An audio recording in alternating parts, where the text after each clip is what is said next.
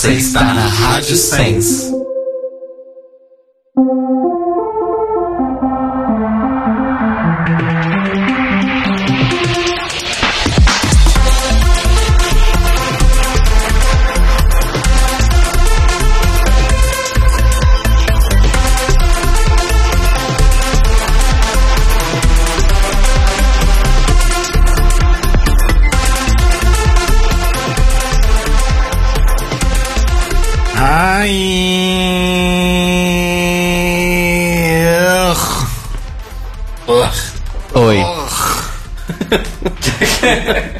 Boa noite, amigos. Eu não tô me ouvindo, peraí.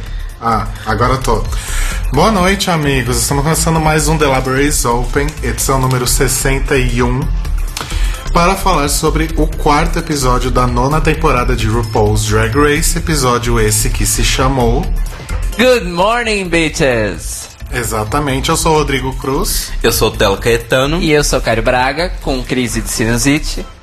Ai, Rinite, nem, nem desculpa. A gente tá falando isso desde sábado. Sábado, inclusive, a gente fez a nossa programação especial aqui na Rádio Sens, o sábado de Hallelu. Hallelu, ladies! Hallelujah! Peraí, peraí, Rodrigo. Repete o sábado de Hallelujah, por favor. Hallelu. Hallelujah, ladies! Ai, amo. Para com isso, menina. Ô menino, animal de teta, enfim. é, A gente fez uma programação especial no sábado passado, sábado de Aleluia, daí o nome Sábado de Aleluia. Hallelujah, ladies! Para, cara. E foram quatro horas de músicas que a gente gosta, músicas que a gente não gosta e músicas que ninguém gosta. Sim. E a gente falando muita besteira, muitos absurdos. Isso vai estar disponível em breve no site da Sens. É isso, Cairo Braga? É isso sim. Exatamente isso. Vamos anunciar quando estiver disponível para todo mundo reviver esse momento da nossa Her Story na Rádio Sense. Momento mágico. Momento mágico. Ou não, né? Mas enfim, vamos lá que hoje o episódio é polêmico, polêmico, polêmico. Polêmica! Por que, que eu fui falar pra ele usar isso? Pois é. hein? Enfim, e eu já vou dizer que eu não concordo com Charlie Heights. Eu odeio Charlie Heights e não irei defendê-la. Concordo. Que horror! Já fica essa dica, mas antes da gente começar, o Telo vai dar aquela lida básica nos comentários sobre o nosso episódio anterior. Vamos lá? Vamos. Vamos! Aleluia!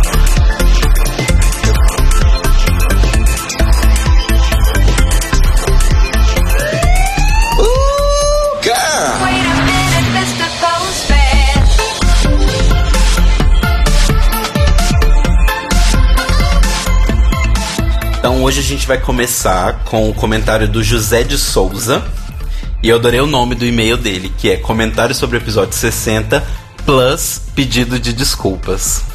Olha só! Olá meninas, aqui é o José. Semana passada eu mandei minha primeira mensagem, foi lida, e eu deixei a observação no final falando que não achei o endereço de e-mail do podcast. Então, perdão, Ai, gatas. ai. Eu realmente procurei, vi na página do Face e no Mixcloud e não achei. Eu estava bêbada de coca, só pode. Fiquei toda perdida porque fui procurar no post do episódio e não achei. Nem me toquei que era clicar no ver mais e daí me confundi toda real oficial. Enfim, sorry, cuidado com a burra. Relaxa, José, eu também sou meio lerdo assim nesse ponto. Ai, José, não precisa pedir desculpa, não. Por que, que você puxou o microfone pra você? Você não quer que eu falo? Não, você É porque pode falar, é só this porque... is her moment. É só porque a minha cabeça tem que fazer um 180 aqui, não dá, entendeu? Então eu preciso do microfone um pouco mais próximo. Depois eu vou devolver o seu protagonismo, tá? Tá, não vou Ele ficou mal momento. acostumado depois do sábado. É, não, tá difícil. Saudades, um microfone pra cada um. Pois é, saudades. A gente vai abrir um, um crowdfunding, ou um padrim, ou um Patreon. Ou um vaquinha.com.br. Pra vocês doarem é, pra gente comprar um microfone novo. Um só, é 60 reais, gente. Vamos lá. Então tá. Papai está doente, doe. ok. Voltando ao comentário do José sobre o episódio. Primeira coisa. Erika ajudando todo mundo foi realmente um amorzinho. Porém, acredito que a edição não vai mostrar ela dessa forma, e sim como a vilã. É bem a cara dos reality shows colocarem a gorda como venenosa e rancorosa. Fato, né? Estamos percebendo aí essa construção. É verdade. Vamos, eu vou falar sobre isso mais tarde. Sim. Aguarda. Segundo ponto, o que dizer de Kimora, não é mesmo? Como o Rodrigo disse, que bom que ela é bonita. Terceiro ponto, E há controvérsias. e há controvérsias. Eu, não sab... eu também não sabia o que era esse tal de Facetune. Fiquei passada que as gatas usam horrores esse recurso no Instagram. Me lembrou o famoso efeito boneca do Photoscape, lá na época do Orkut. Eu não, não cheguei a conhecer. I don't know her. Eu me lembro dessa porra. Era assustador. Entendi. Aquele momento da conversa de Orlando, eu realmente me emocionei. Engraçado como esse acontecimento caiu no esquecimento tão rápido por parte da mídia tradicional. Prova viva da LGBTfobia. E ainda continuam falando que nossas problematizações são apenas mimimi. Achei bem válido esse comentário dele. Amei as teorias do Cairo sobre as escolhas da Ru. Também acho que esse bórum foi uma escolha comercial, mas quero colocar outro assunto na roda seguindo essa linha. Vocês acham que esse favoritismo todo em cima da Valentina também pode ser pelo seu lado comercial? Pois é bem fácil vender uma drag feminina e bonitinha, né? Tanto de drag quanto de boy. Sou das que acreditam que se a Queen é padrão, sempre tem uma pequena vantagem sobre as outras, principalmente em RuPaul. Porque sempre a make vai estar perfeita, com a pele bonita, entre aspas, e feminina, entre aspas. Certo. Eu acho que ele tem um ponto bem válido. Ele tem um ponto muito válido. E muito bem pensado também. Sim. Porque lembrando sempre que a RuPaul tá vendendo a marca dela e o nome dela. Exato. Vide Então- Violet Chachki. E quem acompanha o Pit Stop com a, com a Raja no, no site da Logo já deve ter percebido, assim como eu, que em todos os episódios ela fala: Hum, a Valentina, estou gostando tanto dela. E a convidada fala: Sim, eu também. No caso, a última convidada foi a Diagan, então na verdade ela falou: Stan. Stan. Dan. Sexto, não acho que o rage da Aja na Valentina foi algo pesado. Pra mim, ela só estava frustrada. Eu acho que uma coisa não elimina a outra, mas ok. É. É verdade. Sétimo e último ponto. No Untucked, a Shay tava realmente atirando pra todos os lados. Morri na hora que ela falou o que faria com a Valentina. Cururuzes. Enfim, amo vocês, continuem o trabalho. Uma pena que não consigo ou- ouvir ao vivo, pois na segunda estou na faculdade. Tudo bem, a gente te entende, José. A faculdade é mais importante. E. Faculdade não leva ninguém a nada. não sigam esse exemplo da tia Rodrigo. Ó a gente aqui fazendo podcast. Meu filho, até às seis eu tenho uma carreira. Agora aqui no nosso Mixcloud, a gente teve dois comentários da Mia Brandão, a Mia, nossa gloriosa rainha do PPT. E ela deixou o seguinte: Queria acompanhar ao vivo com vocês, mas infelizmente faço um curso às segundas à noite. Aí tá vendo? Todo mundo se profissionalizando cada cancela esse curso, Mia. Enfim. Sobre o episódio, não chorei com a vitória da Trinity. Na real, ela me surpreendeu demais. Eu achei que ela seria beat todo o resto da temporada e ela foi super madura e sensata nesse episódio. Além, claro, de ter provado que ela tem talento. O que eu tava duvidando desde o Meet the Queens. Achei que ela seria a primeira ou segunda a sair e estou realmente surpresa. O look foi sensacional, o mascote foi incrível. Depois desse episódio, eu realmente acho que ela pode ser top 5 ma- top 5 material. Ou não, né? Vamos ver. Também achei o desafio meio bosta, o que me deixou meio triste, o que me deixou meio triste, porque dava pra fazer um negócio muito legal com esse tema. Felizmente, as queens tiveram um ótimo trabalho e salvaram o challenge mal feito. E por último, comentário rapidinho da Suzana Hernandes, que foi: Trinity surpreendeu muito nesse episódio, muito motivada pela Valentina, que está arrasando a cada episódio, senhor. Graças a Cher, que aquela mala da Kimora foi embora. Cairo tava certo desde o Meet the Queens, ela é insuportável. E alguém tá sentindo falta dos mini challenges? Eu tô, porque o negócio tá corrido pra caramba. E eu deixei pra ler esse comentário da Suzana no final. Beijo pra Suzana, inclusive. Beijão pra todo mundo que deixou comentário. Beijo pra pra Suzana, pra, Suzana. mim e pro João. Beijo pra Ué. Suzana Hernandes, que é prima da Bispa Sônia Hernandes. Creio eu. É a prima drag. Sim. Mas pra gente já puxar isso do começo do episódio, porque tá corrido. Eu tô achando bem corrido esses últimos dois episódios. E, eu, e algo me disse que eles tiraram o Mini Challenge pra ficar menos corrido. Pra ficar menos corrido. Ou seja, medo. Tá massa. Ma- Mas a gente vai falar mais sobre isso. Sim, sim. Bom, esses foram os comentários. Vocês têm beijos hoje? Ah, eu quero mandar um beijo pra todo mundo, como sempre. Pro mundo. Pro mundo. Eu passei o final de semana mais doente do que ok, então eu não fiz muita coisa. Não pensei em muitas pessoas. Entendi. O cara é do poliamor, então ele vai mandar beijo pra todo mundo. Exatamente. Eu quero mandar beijo pra todo mundo que tá aí com a gente no chat, como sempre. Né? O Little Red, o Ed, o Lucas, o. Aí tem um povo que não tá aparecendo aqui. O Leandro, o Kevin. Deixa eu dar um refresh. Quem mais? Pra Gra Graziela Brum. Quem é Graziela Brum, gente? Enfim. A prima da Eliane Brum. A gente conheceu ela sábado com a Flávia. A Grazi- É verdade. A Graziela, amiga da, da, Flávia, Flávia. claro. Beijo, Graziela. Desculpa, eu não reconheci a fotinha aqui. É, pra Be- Flávia também, que a Sim, gente eu ia- o conheceu meu beijo era pra. Flávia, que a gente conheceu, que agora tem um programa também aqui na Sense. Vamos só especificar. DJ Flávia Gaeta. Sim. E não Flávia Durante, que já é, nossa amiga. ela também é DJ, mas ela não é a Flávia Durante. Que é a Flávia Gaeta, que estreou o programa dela hoje, que é às 8 da manhã e às 6 da tarde, corretamente? Exato, Upstyle. Sim, que estreou. Um beijão pra ela e um beijo pro Diego. Sim. Que eu e o Rodrigo conhecemos pessoalmente também no sábado lá na Sense. E um beijo pro Manolo e pra. Peraí! E pra Penny, que estão os cachorrinhos. São os cachorrinhos da Sense. E pra Calopsita, que eu esqueci o A Calu. Calu, muito fofa. É. A Jalu. Ok, faz, faz a Calopsita Jalu. Beijo então pra todo mundo. Eu quero mandar um beijo pro Little Red. Ao mesmo tempo que eu só vou mandar outro beijo pro Little Red quando ele se revelar. Ó, Entendi. chantagem emocional. Eu acho que no, no Reunited o Little Red tem que vir aqui pessoalmente. Aí ele é do Rio, né? Vai ter o big reveal de quem é o Little Red. E um beijo especial também pro Eduardo Faria, lá de BH, que hoje veio falar comigo à tarde. Me pediu pra gente pontuar um- uns certos comentários que foram feitos aí na rede, então vamos falar durante o episódio. Beijão, Ed.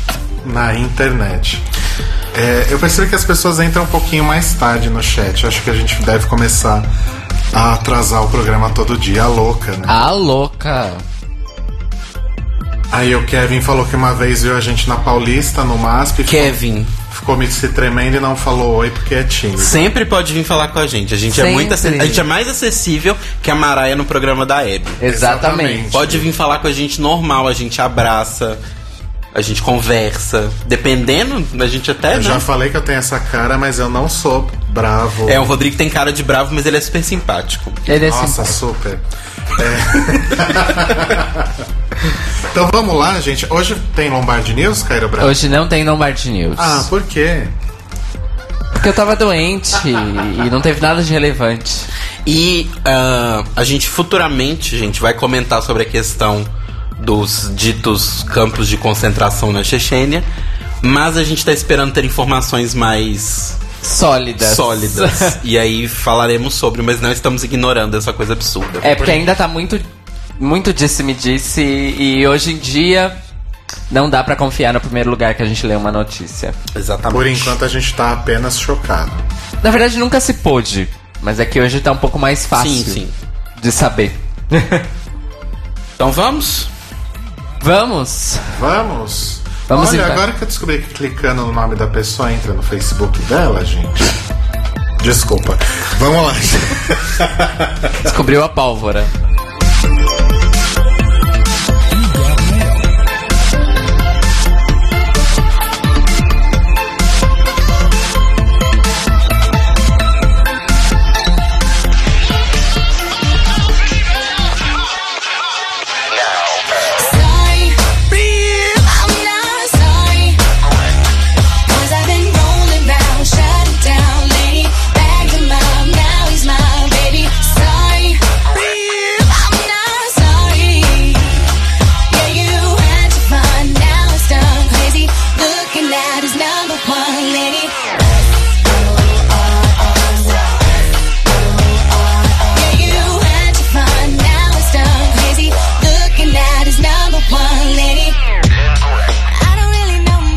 Vocês ouviram aí Maya Rivera com Naya. Naya. Naya, desculpa, tô pior que a. Eu tô pior que a, que a Peppermint, né? Pelo jeito. Qual que é o nome da canção? Sorry. Sorry. Vocês ouviram aí Naya Rivera com Sorry.mp3. Little Red já falou, single flopado da Naya. Ah, não é flopado, tadinha. E a gente tá muito radialista ainda, porque a gente passou quatro horas na Sens no sábado tocando várias canções que vocês vão poder ouvir aí essa gravação um dia. E quatro horas, né? Enfim. Aí, ó, o Kevin concorda comigo. A Naya é a verdadeira rainha de Glee. Olha só. Exatamente. Enfim, vamos falar de Drag Race, né? Que é uma coisa que é relevante. Vamos falar de, vamos falar de Glee. O que, vocês acham daquela louca? A gente vai falar de Glee? Deixa eu mutar meu microfone, peraí. Ai, que bom. Não vai ficar dando opinião errada. Gente, vamos falar de Drag Race, o programa daquela drag queen, a RuPaul. RuPaul. Bom, quarto episódio de RuPaul's Drag Race, terceira eliminação, né? E eu tenho algumas teorias aí sobre a Ai, voltou as teorias do Rodrigo. sobre a eliminada da- do episódio, mas obviamente eu vou deixar pra falar sobre isso no, mas pro final só vou dizer que eu tô puto e achei uma falta de consideração. Vamos guardar aí pra depois. Por enquanto, o que, que a gente pode falar sobre o episódio, né? Na verdade, ele começa com a Aja mostrando que levou um, um reality check, né? Um choque de realidade. Um reality, um reality shock. Ou pode ser um reality check também. Né? É que eu usei a tradução de outra, do reality shock, mas ok. A já levou um reality show, né? Porque ela teve que dublar e tal, e ela deu todo aquele chilique com a Valentina. Espero que o Caio toque a música, né? Então. Linda Evangelista hoje. Mas ela começa falando isso, né? Que, enfim. Já vamos levantar a primeira questão, porque você falou dela nos comentários. Ahn, vocês acham que existe exageradamente um hype da Valentina? Ou uma preparação, um- um- uma proteção por parte da produção do programa da Valentina? Olha, é. É porque assim. Ela realmente tá indo bem. Na competição. Então. Eu não sei dizer se é só ela estar indo bem. Ou de além dela estar indo indo bem. A edição quer que a gente torça por ela. Entendi. Mas, Então. por exemplo, por exemplo, Valentina tá indo bem. Quem vocês acham que tá indo tão bem quanto a Valentina? Então, isso é uma coisa que eu tinha que falar também. Tá tocando o Evangelista. Eu sei, é que eu tirei meu áudio aqui, senão ficou rutilemos.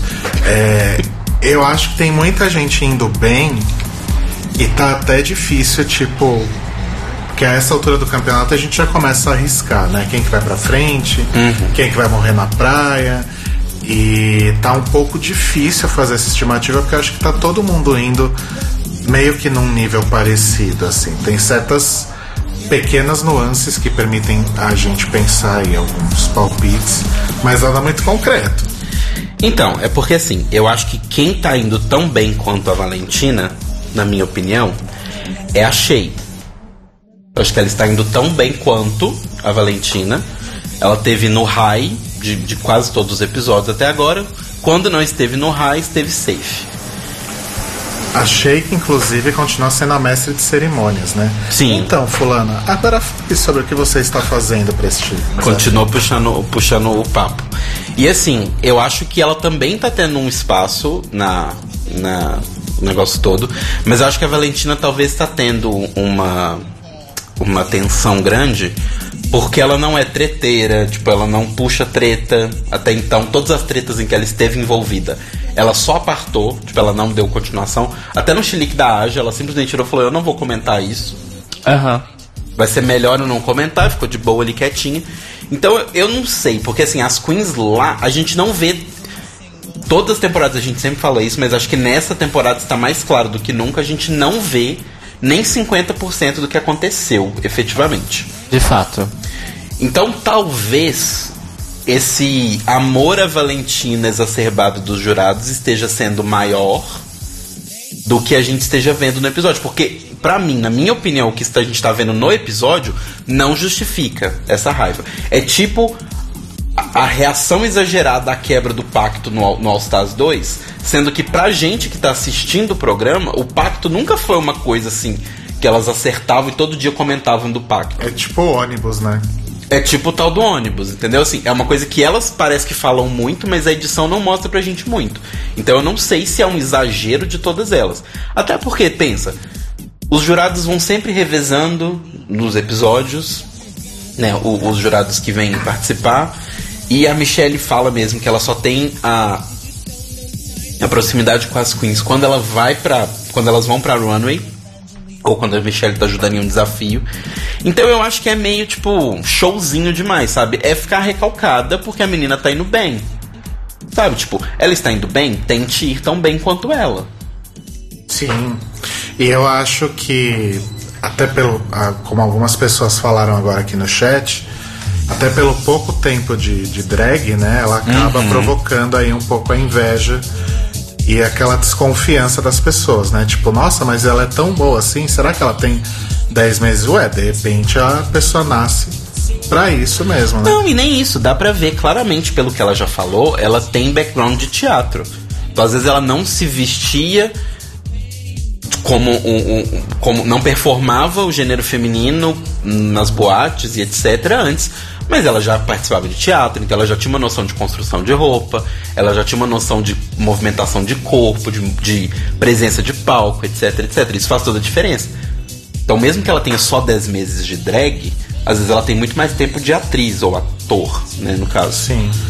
É, e assim, não dá também pra usar o quesito idade como uma questão, porque a Pheromone, por exemplo, tem 22 anos também.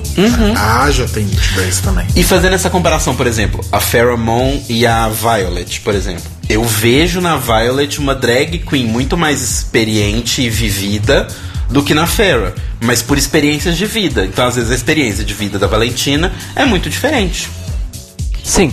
É, eu só acho que a gente tem que deixar as coisas correrem, né? Tem gente já falando, ah, a Valentina vai ganhar. Ué, talvez ganhe, mas Ou talvez ela vá bem até o momento que ela se fode tão, fo- tão forte que ela sai. Sim, E aí a edição se fode. Exato. exatamente. Mas eu acho que realmente tem grandes chances da, da Valentina chegar pelo menos perto do final, porque afinal ela é perfeita, ela é bonita, ela parece a linda evangelista, ela é uma modelo. You look like a model. O, o sorriso dela é lindo, então. Valentina, your smile is beautiful.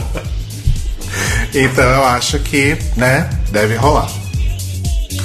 É, bom, aí a gente começa aí pra preparação do desafio do episódio.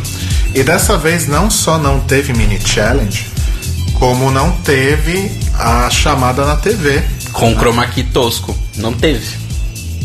Pulou. Não teve, verdade! Eu não tinha notado. A Braga não tinha percebido. Tá Simplesmente cara rolou, rolou, rolou aquele drama, desenterraram uma coisa que a Trinity falou no primeiro episódio. Eu, eu, eu, eu escutei no fundo tocando a música de Rainbow Dark Rest, de R-A-M-A. Ha, ha. Na verdade, eu escutei esse episódio inteiro tendo isso como trilha. Entendi. É, mas aí já vem direto a RuPaul com, com seu terninho étnico. A RuPaul. Terninho étnico amarelo. Oi. A drag crepom. A drag queen Crepom. A Greg Queen Crepom.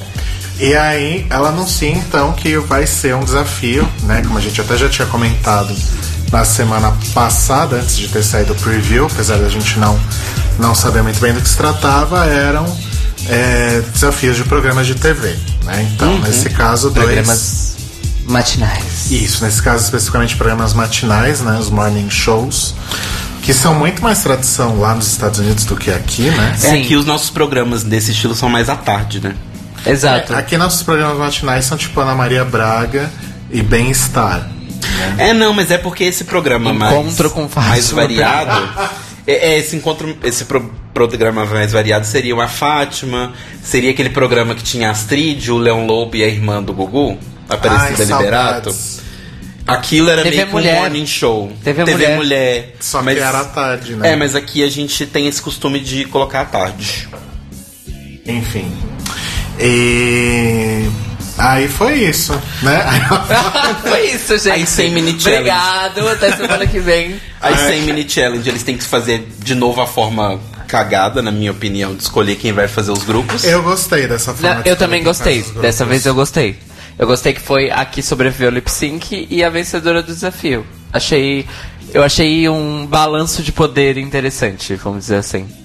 Eu também gostei. É. Porque você pega a pessoa que é- foi o top da semana com a pessoa que foi o bottom da, sema- da semana passada A pra. pessoa que foi top da balada. É, faz sentido. É, não, eu tava respondendo no chat. Ah, é tanta coisa acontecendo. E aí a formação dos, dos times fica com Trinity fica com Peppermint, Charlie, Cynthia, Eureka, Nina, que foi escolhida por último, que é o do programa Not On Today. Not on today. Inclusive fica magoadíssima, né? E o segundo grupo da Aja, ela escolhe em primeiro lugar a Valentina, coerência cadê? Não, Mas eu, eu achei, coerência. achei válido o que ela falou. Tipo, Os juízes gostam dela, ela é talentosa. Vem cá. né, se ela entrar na passarela com uma fralda, ela vai ser elogiada. E vai ter desenvolvimentos Aja Valentina até o fim do episódio. Vamos lá. Será que elas vão se pegar? A louca. E então Valentina, Shay, Sasha, Alexis e Farah é o time Good Morning Bitches.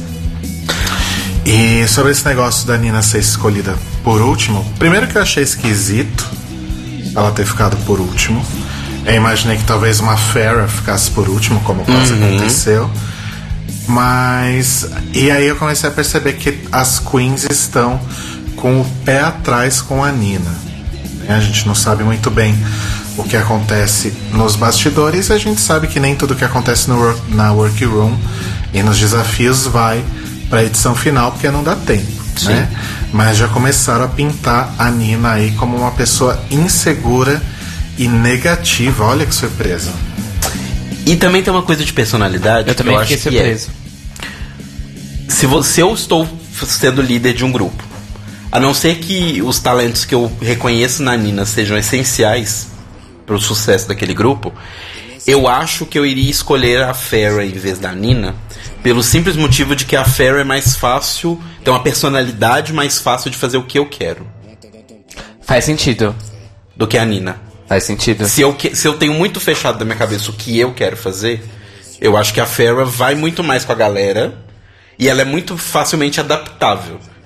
Tipo, Ok. por exemplo, no desafio mesmo, só me adiantando um pouquinho, eu achei ela completamente blend, mas não no sentido negativo de blend, mas do tipo assim, ela se encaixou com o que tinha de resto. É, ela não foi blend, ela foi blend. É, tipo, ela se encaixou perfeitamente com o grupo, então talvez fosse a intenção da Aja.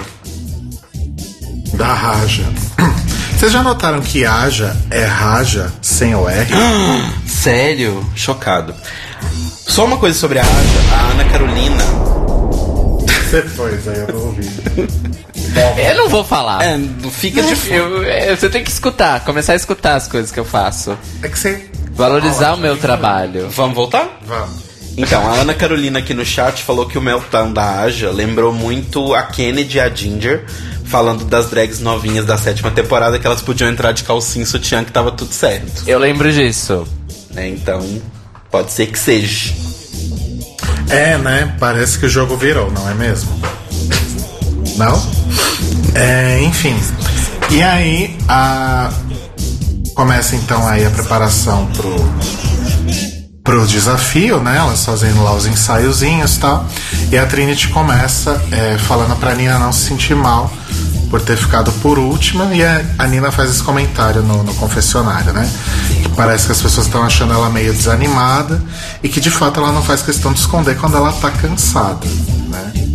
E isso ficou realmente muito claro no, no meltdown que ela tem na runway. Aparentemente sem motivo nenhum, a não ser o que foi editado fora, mas ela simplesmente começou a chorar do nada. E aí eu fico pensando, se a pessoa tá assim no quarto episódio, como que vai ser daqui a dois, três? Então, é. é pra falar desse momento já ou a gente vai chegar lá? Porque A gente já pode falar. A Se gente você é- quiser a falar gente, desse. A gente é multitask. a gente é dinâmico. é Wibbly isso? Wobbly Time Wime Não Stuff. precisa ser. Inclusive, Doctor Who voltou. Sim! Yay! Então, a partir da semana que vem, esquece Drag Race. The vai Library is recap open. Agora se chama. The TARDIS is Open. Ai, meu Deus, cadê os botões? ou Not Silence in the Library, no caso. Qual que é? Essa é muito específica. É bem Aqui. específica. Rodrigo, para de mexer no meu computador. O que, que você quer? Faz o fom, fom, fom. Não, vou por esse. Doctor Who! Vamos, gente, vai, sem palhaçada. Sim. Sem palhaçada. Mas fala do choro da O Nina. Little Red falou que sentiu o choro da Nina na Runway, a mesma vibe da Max passando mal na Season 7. Então, pera, deixa eu, Eu achei pegar um pouco esse Roxy gancho. Andrews, deixa eu pegar Acho- esse gancho. Acho que dá pra fazer um gancho com o que o Kyrie ia falar. Eu vou falar o seguinte. Eu. Assim, eu assisti. A gente assistiu ao vivo, inclusive, né? Todos nós assistimos ao vivo na sexta. E um dos comentários que eu Obrigado, Jesus, por ter morrido. A gente. E um dos comentários que eu li no Twitter, acho que foi do Myron, inclusive. O Myron é, o que, é um dos meninos que escrevem o Mais Gata Que Você, que também faz re- recaps em blog semanais de Drag Race. Recomendo. Pra quem lia o Reality Show for Dummies, o falecido, é uma espécie de continuação. Mas enfim. Ele diz o seguinte: a edição tá tão cagada nessa temporada que a Nina começa a chorar do nada, entre aspas. Eu achei exatamente a mesma coisa. Ficou gratuito. Ficou como se a RuPaul tivesse falado Nina Bonina Brown e a Nina. Sim. E, e eu acho que não foi isso. Eu acho que alguma coisa foi falada antes e eu acho que foi um elogio. Porque ela ela tava chorando pelo que ela disse de felicidade, certo? Sim. Então eu acho que alguém deu algum elogio pra ela e aí cortaram só pra dar um drama e, e é isso. E eu não gostei. Não É. gostei. Achei gratuito. O Léo falou exatamente isso também. Que o Léo Libertino aqui no chat, ele falou que parece que rolou uma edição que ela se emocionou com os elogios. Exato. E aí ela chorou. Exato. E tá bem esquisita mesmo a edição, Ana Carolina. Eu con- concordo com você. Inclusive, tá tão esquisito que algumas coisas que a gente era acostumado a ver normalmente nos, nos episódios, né, sempre, estão sendo soltados como bônus no site da Logo. Então, por exemplo, a runway completa com comentários foi tem no site da Logo, se vocês quiserem assistir. Yep. Os walkthroughs da Mamaru soltaram também. Eu achei estranho que eles não soltaram o outtake final dos episódios. Do, do- dos shows ao vivo. A, a, a, a, versão final. A versão final. É, só soltaram a parte ruim do Not On Today. É, Que é a entrevista com a Naya. sim.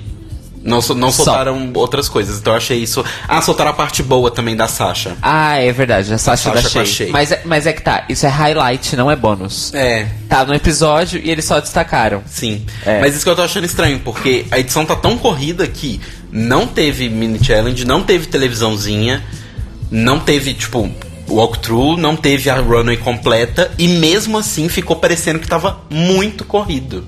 O episódio todo eu senti, tipo, sabe, não parava nem um minuto. Tipo, o ritmo muito rápido. Então, aí eu tenho uma coisa pra dizer. Este episódio, eu não acho que ele foi corrido. Eu acho que ele foi eventful. Ele foi. Ele, aconteceu muita coisa.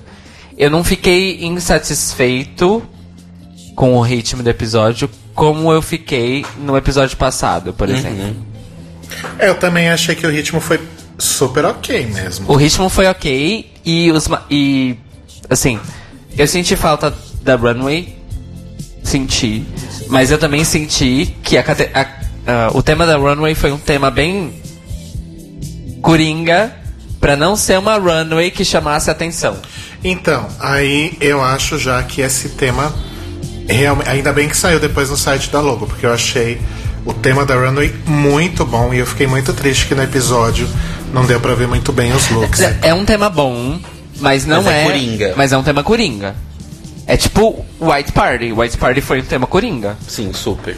Porque é aquela coisa, tem temas de runway que, tipo, são challenge e temas de runway que são coringas. né? Exato. É basicamente isso. É, porque são os temas que elas já vêm com eles prontos e que não são um desafio Exato. necessariamente. Então, assim, elas recebem lá a ligação da produção, eles dão uns 20 looks que elas têm que levar obrigatoriamente. Elas não sabem por quê nem quando. Mas, ó, leva uma calcinha e sutiã, minha filha. Vai precisar. E uma prova. homenagem a Pearl e a Violet Chachki da Exato. E uma prova temporada. disso é que a única que foi realmente ruim na runway, que foi a Peppermint, no Untucked, a Alexis fala que a Peppermint não veio preparada para essa runway. Sim, E que ela improvisou qualquer coisa. E tava na cara. tava na cara, é. É, enfim.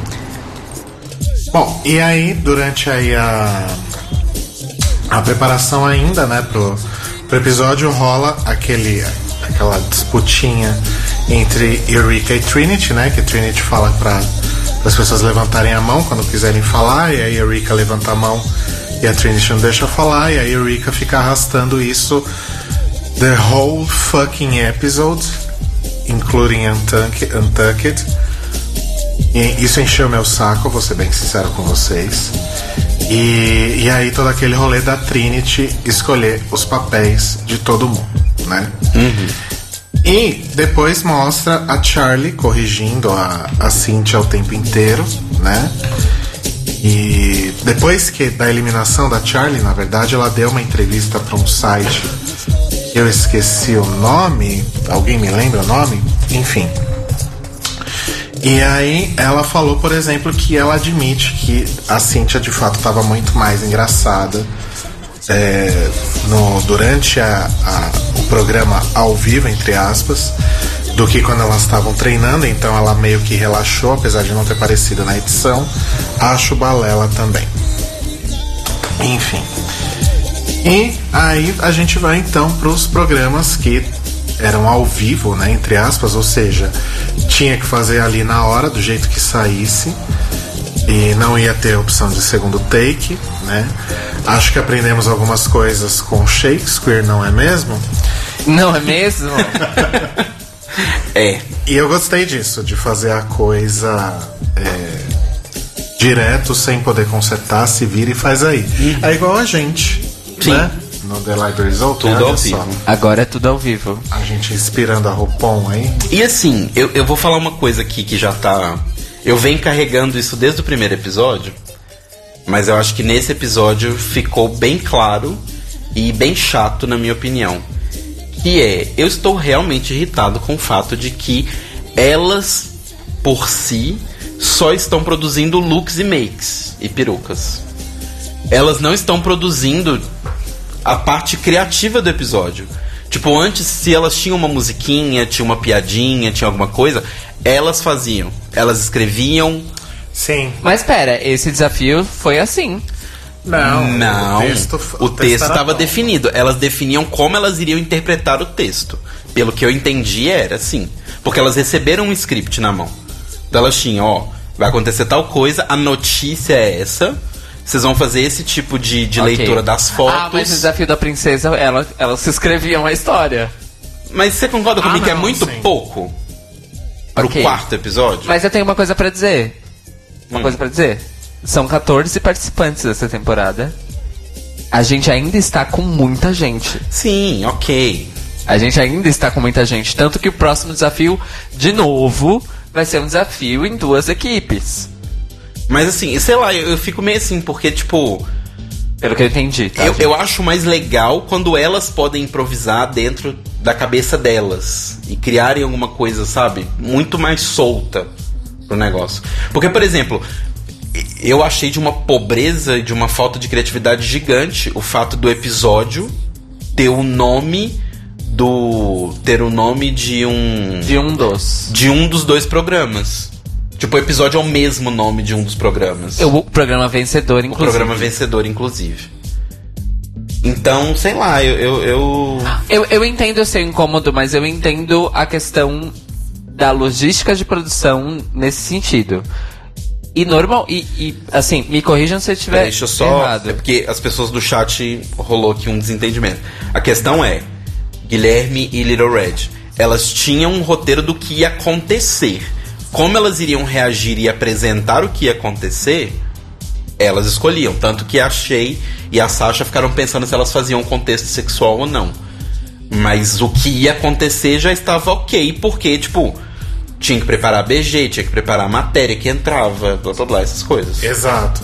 Não foi a Shea e a Sasha que decidiram que ia ter um monte de brócolis e chocolate da RuPaul Sim, Exato. na bancada. Exatamente. né? Exato. Chocolate da RuPaul, get out of town. Que inclusive agora tem outro sabor, né? Tem. Tem agora tem a RuPaul metálica da quarta temporada também. Sim. Antes tinha só a RuPaul de renda da sexta, É. agora tem a RuPaul metálica. Mas eu não sei qual é o sabor novo. Quem sabe aí. no- Guilherme Jaime, por favor, qual é o sabor novo? É. eu esqueci o que eu tava falando. Tá louco. Sobre os roteiros, a questão delas Isso. criarem as coisas. Então, a questão é a seguinte. Me corrija se eu estiver errado, mas eu acho que nas temporadas passadas essas coisas também só começavam a acontecer, tipo, do Snatch Game pra frente. É? Porque é muitas queen, é muita gente. É muita gente pra, pra elas terem liberdade de, de criarem conteúdo, entre aspas, próprio pro desafio. Só que. É eu Queen pra realmente dar na acho. Batata, né? Hã? É Queen pra dar na batata, né? Que expressão é essa? Diretamente. É, é que ele entrou na Tardes, foi lá pra 1910, Chega pegou essa impressão, essa expressão E aí, o que, que acontece, né? O Ross foi quem dirigiu e ele já começa fazendo um merchan do Dos cenário, móveis. né? Porque, enfim, a gente precisa pagar a conta. Porque No better have ma- No mamãe. caso, a VH1, ou a Logo, ou a World of Wonder precisam A pagar World of Wonder. Todo mundo, na verdade. Todo mundo tem que pagar as contas. Algum boleto na sua casa vai chegar. E aí, ah, como a gente disse, nenhuma cena foi refeita. O primeiro time foi o Good Morning Bitches, que aparentemente, tirando pequenos deslizes de Aja e Valentina, que eu nem achei tão grave assim, parece que todo mundo foi, nossa, lindo, maravilhoso, ninguém errou. Né? Então, aí que tá. O Guilherme Jaime até comentou antes aqui no chat que eles não soltaram os clipes porque foi ao vivo. Então o que a gente viu é o que aconteceu. Mas eu não acho que o que aconteceu tudo foi pro episódio. Entendeu? O que eu quis dizer? Sim, nem tudo que aconteceu foi pro episódio, claro. Porque, assim, eu não acho que a Valentina e a- Aja erraram tanto. Dá a entender mais ou menos que elas tiveram um problema de timing ali, por questão de que as duas não devem ter ensaiado bem juntas e tal, mas também não achei que foi nada demais. Eu achei que o programa foi super bem e eu fiquei muito impressionado com uma Queen que passou reto, porque ela não ganhou o episódio, ficou só safe. Mas com o desempenho da Alexis, eu achei ela muito boa como âncora do, do programa. Eu achei que ela soube puxar muito bem todas as coisas, principalmente a entrevista. Ela conseguiu puxar os pontos, pelo menos assim, o que a edição mostrou pra gente, como sempre a edição, né? Mas o que ela mostrou, eu fiquei bem feliz com ela, assim, tipo, tava faltando ela me mostrar alguma coisa a mais e ela me mostrou, eu achei legal. Vamos falar de cada grupo, então? Vamos, Hoje- a gente já tá falando do Já Good tá Morning falando? Já. ok. Sim.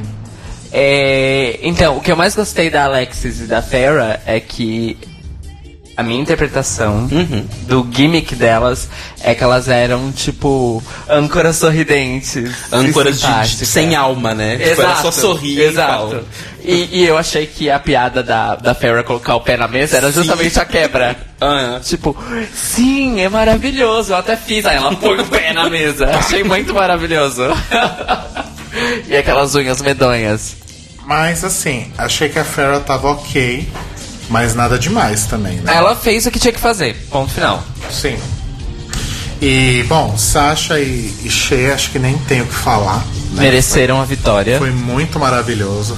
A Shea tentando engolir o brócolis antes de falar foi ótimo. Sim. E aí a, a Sasha teve todo um timing. Nossa, fica muito bom mesmo, né? Tipo, não deixa ela lá engasgando sozinha. Né? Sim. Não, e eu acho que por isso que eles deram bastante foco nessa parte, por isso que elas ganharam. Acho que esse foi o ponto principal delas terem ganhado o desafio. Mas eu tenho uma coisa. eu- tenho uma teoria também. Hum. Novamente, nessa estrutura desse challenge, é, tinha três momentos: âncora, entretenimento É. e o, Sim, já as até sei vai instruções. falar, eu concordo. Um desses três favorecia mais as queens porque dava mais liberdade do que os outros. E ele era mais engraçado. Exato, exatamente. O, se- o último segmento, que era o de. que era o de crafting, É, né? Ele era sempre mais engraçado. mas porque elas tinham mais dava mais liberdade. liberdade. Exato. Tanto que as vencedoras são desse segmento e a única dupla que foi boa do Not Today era desse segmento. Pois é. E mas assim, eu achei que elas ganharam muito porque a dinâmica, isso que você comentou exatamente, do tipo, quando a Shay não tava falando, a a Sasha ia lá e falava. Quando a Sasha tava fazendo alguma outra coisa, a Shay tava fazendo alguma coisa interessante, sabe? Tipo, tinha o, o contexto delas lésbicas. E aí, tipo, ela passa a mão nela assim e tal. E- então, Ela- assim, elas atuaram elas estavam muito bem. É, não foi nada forçado, foi uma atuação bem boa, né? E eu fiquei muito feliz quando eu vi os walkthroughs no- nos bônus do site da Logo, porque elas iriam fazer personagens. Elas iam ter nomes. Tinham inven- Exato. Assim, elas iam continuar com a mesma historinha de, de, de questão de personalidades, mas elas iam ter nomezinhos de cada uma. E a RuPaul que chegou e falou: Não, gente, mostra vocês mesmas. Esse episódio é, pra É. ver como vocês se comportam nessa situação. E foi ainda bem, porque poderia dar muito errado. Poderia ter ficado uma bela de uma bosta. Né? E acho que na entrevista lá com a menininha do Glee deu tudo certo. Menininha. Por A mulher tem quase 40 anos. Porque aparentemente não teve nenhum erro, pelo que a edição mostrou. E ela tava, aparentemente curtiu a entrevista. Sim, Sim. ela foi lá tentar Tanto que ela o- terminou Best Show in Television. Ela foi lá tentar vender o, o livro, livro dela, dela. né? Que não deve estar vendendo. Depois da, da menina lá vendendo. Mas foi o lançamento. Como é que era o nome da, da, da, daquela? Jessica Simpson. Não, Jessica Alba. O que, que ela foi vender lá aquela vez? Maquiagem. Maquiagem. Olha só. um programa que é patrocinado por uma marca de maquiagem. Não era sabonete? Mas ou.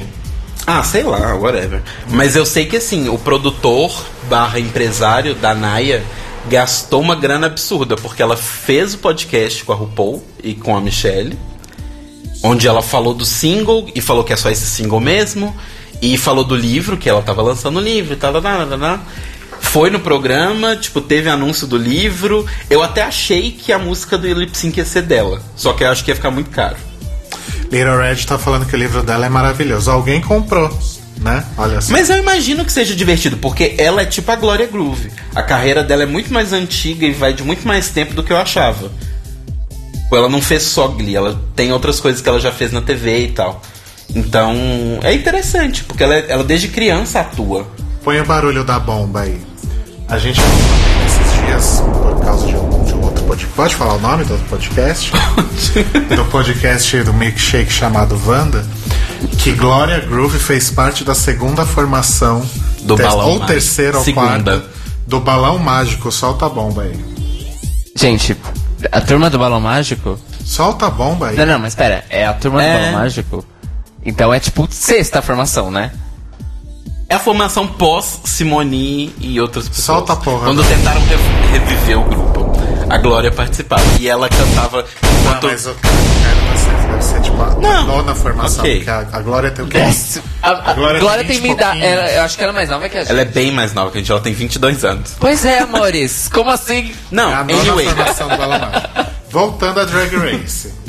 né? O que importa é que ela fo- foi de alguma formação do Balão Mágico. Depois a gente fala da Glória, porque inclusive a gente tá tentando trazer ela aqui. Exato. Mas precisa esperar a temporada acabar. É, bom, e aí tem o segundo grupo que, de acordo com a edição, é, Desculpa, é que o Little Red tá contando histórias do livro da Naya. Little Red, me empresta o livro, por favor. manda um PDF pro Telo. É, aí tem o Not On Today, que teoricamente foi o grupo em que deu tudo errado. Completamente. Ou foi o que a, a edição preferiu nos mostrar, né? A Trinity parecia um robô, mas justifica-se pelo fato dela ter 50 unidades de botox na cara, né? E a Peppermint cagou, cagou-se toda. né? completamente. A Cynthia foi, na minha opinião, na verdade, até melhor que a Nina e a Rika. Também quando ela acho. falou que ela era intolerant lactose. O que, o que eu fiquei mais impressionado com Cynthia é que Cynthia conseguiu fazer o que ela queria, ser engraçada, mesmo com a control freak da Charlie pegando no braço dela, mostrando Sim. as coisas. E no final das contas, a control freak. Sim, porque. Perdeu o controle. Exatamente. Ela Exatamente. fez isso que eu acabei de fazer. Não, e ela dependeu muito do cartão. Ela segurava aqueles cartões como se fossem a vida dela, né? Enfim. Lendo o cartão pela sua vida. E aí vem uma teoria minha. Charlie Heights deve gravar vídeos pro YouTube com um TP ou com um cartão ou com alguém segurando uma cartolina, porque ela não consegue se desenvolver sem ter aonde olhar. Ou talvez porque os vídeos dela sejam editados, né? Rodrigo. Mas são super bem editados. Os cortes não são bruscos como os youtubers brasileiros fazem, né? Falta o shade button ainda. Não, não é, não é um shade, É. it's a fact. É um fato. E é uma questão. E é tão fato que já se tornou uma estética do YouTube brasileiro os Gente. cortes serem secos. Gente, não é só do YouTube brasileiro. Todos os youtubers que são talk e não atuação ou série é assim. Gente, youtubers, se tem algum youtuber aí me ouvindo, eu vou fazer um apelo. Para de fingir que errou e colocar aquela, aquela cena em preto e branco. Ah, errei. haha", e aí volta pro normal. Uma, você não errou. Dois, isso é chato. Três, isso não tem graça. Isso foi um shade pro laranja? Não, de jeito nenhum. Isso são youtubers em forma geral Ah, tá. que fazem. Ok. Virou uma. Tava tentando criar uma intriga aqui. Virou fazer uma edição de uma- podcast. Virou uma tendência, né, do- dos youtubers. Ah, errei. Tela cinza. Não. Youtubers só seguem tendências. Tela É. cinza quis dizer preto e branco, gente. Vocês entenderam. Não, mas, mas, é- mas nesse caso é a mesma coisa que eu tava falando. É uma coisa que era uma mania e de tantas pessoas repetirem se torna mais uma estética do que uma mania, né? É um recurso estético do, do, do gênero. É, e aí você É percebe isso. que você está no YouTube, na mídia YouTube vlog, por causa disso. Exato. Mas. Anyway, de qualquer forma. And that's why I don't watch that shit. Voltando, o Today, então, teve esse problema aí com a Charlie, toda cagada. Eu gostei de Nina e Eureka, só que tava demorando pra Eureka cair nas piadas de comida, né? De Pois gorda é. fazendo piada de comida, né? Ela até que segurou bem, Mas aí. mas tchau, né? O momento negativo foi a piada de comida, o momento positivo, o sorriso dela quando ela falou o negócio que ela ia comer o outro presunto porque tava gostoso mesmo, e foda-se. Que ela dá um sorrisinho pra câmera tão fofo que eu tô pensando de colocar de capa do meu Facebook. Eu achei incrível. Mas, uma coisa que eu já quero puxar é um pouquinho depois. Tipo, o grupo foi um cu, né? Basicamente foi isso. E aí depois elas voltam para a segunda parte, onde elas vão se arrumar efetivamente para runway. E aí rola toda uma segunda parte do que começou lá no primeiro bloco, que é Eureka sendo pintada como vilã desta temporada. Eu posso só voltar um pouquinho? Rapidinho? Sempre. É bem rapidinho. Eu queria só que vocês reparassem no look da Nina. A gente, obviamente, a gente vai falar do pouco de runway que teve e do que a gente viu depois no, no site da Logo. Quem não viu, depois dá um pulo lá.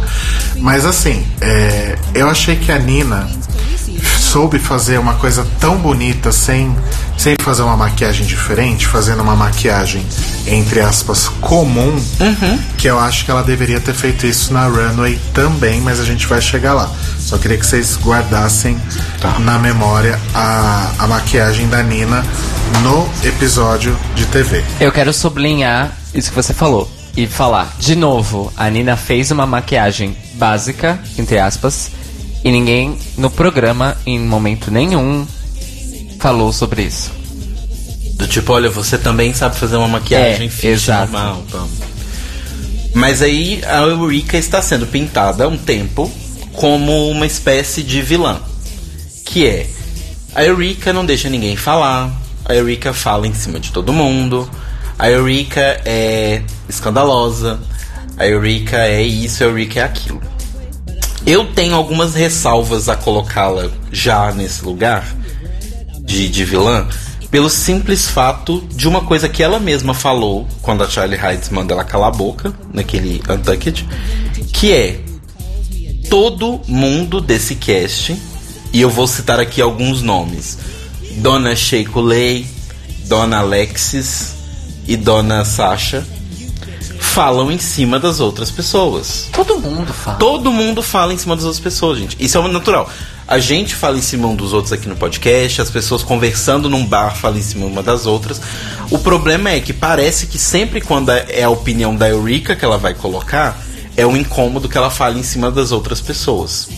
E aí, sobre aquela parte lá que você falou que te irritou dela levar o negócio da Trinity pra frente, eu meio que me relacionei um pouco com a Erika porque isso já aconteceu comigo. Eu já estive em vários grupos onde foi setada uma regra do tipo, olha, a gente, eu participei de um evento, organizei um evento de design há um tempo atrás, blá blá. blá, E aí a regra era, não era apenas levantar a mão que você era o próximo a falar, você levantava a mão com um número. Então, por exemplo, eu fui o primeiro a levantar a mão, eu levanto a mão com um, a segunda pessoa com dois, etc, etc. Pra criar uma ordem de falar e não ter pausa, mas todo mundo fala na ordem.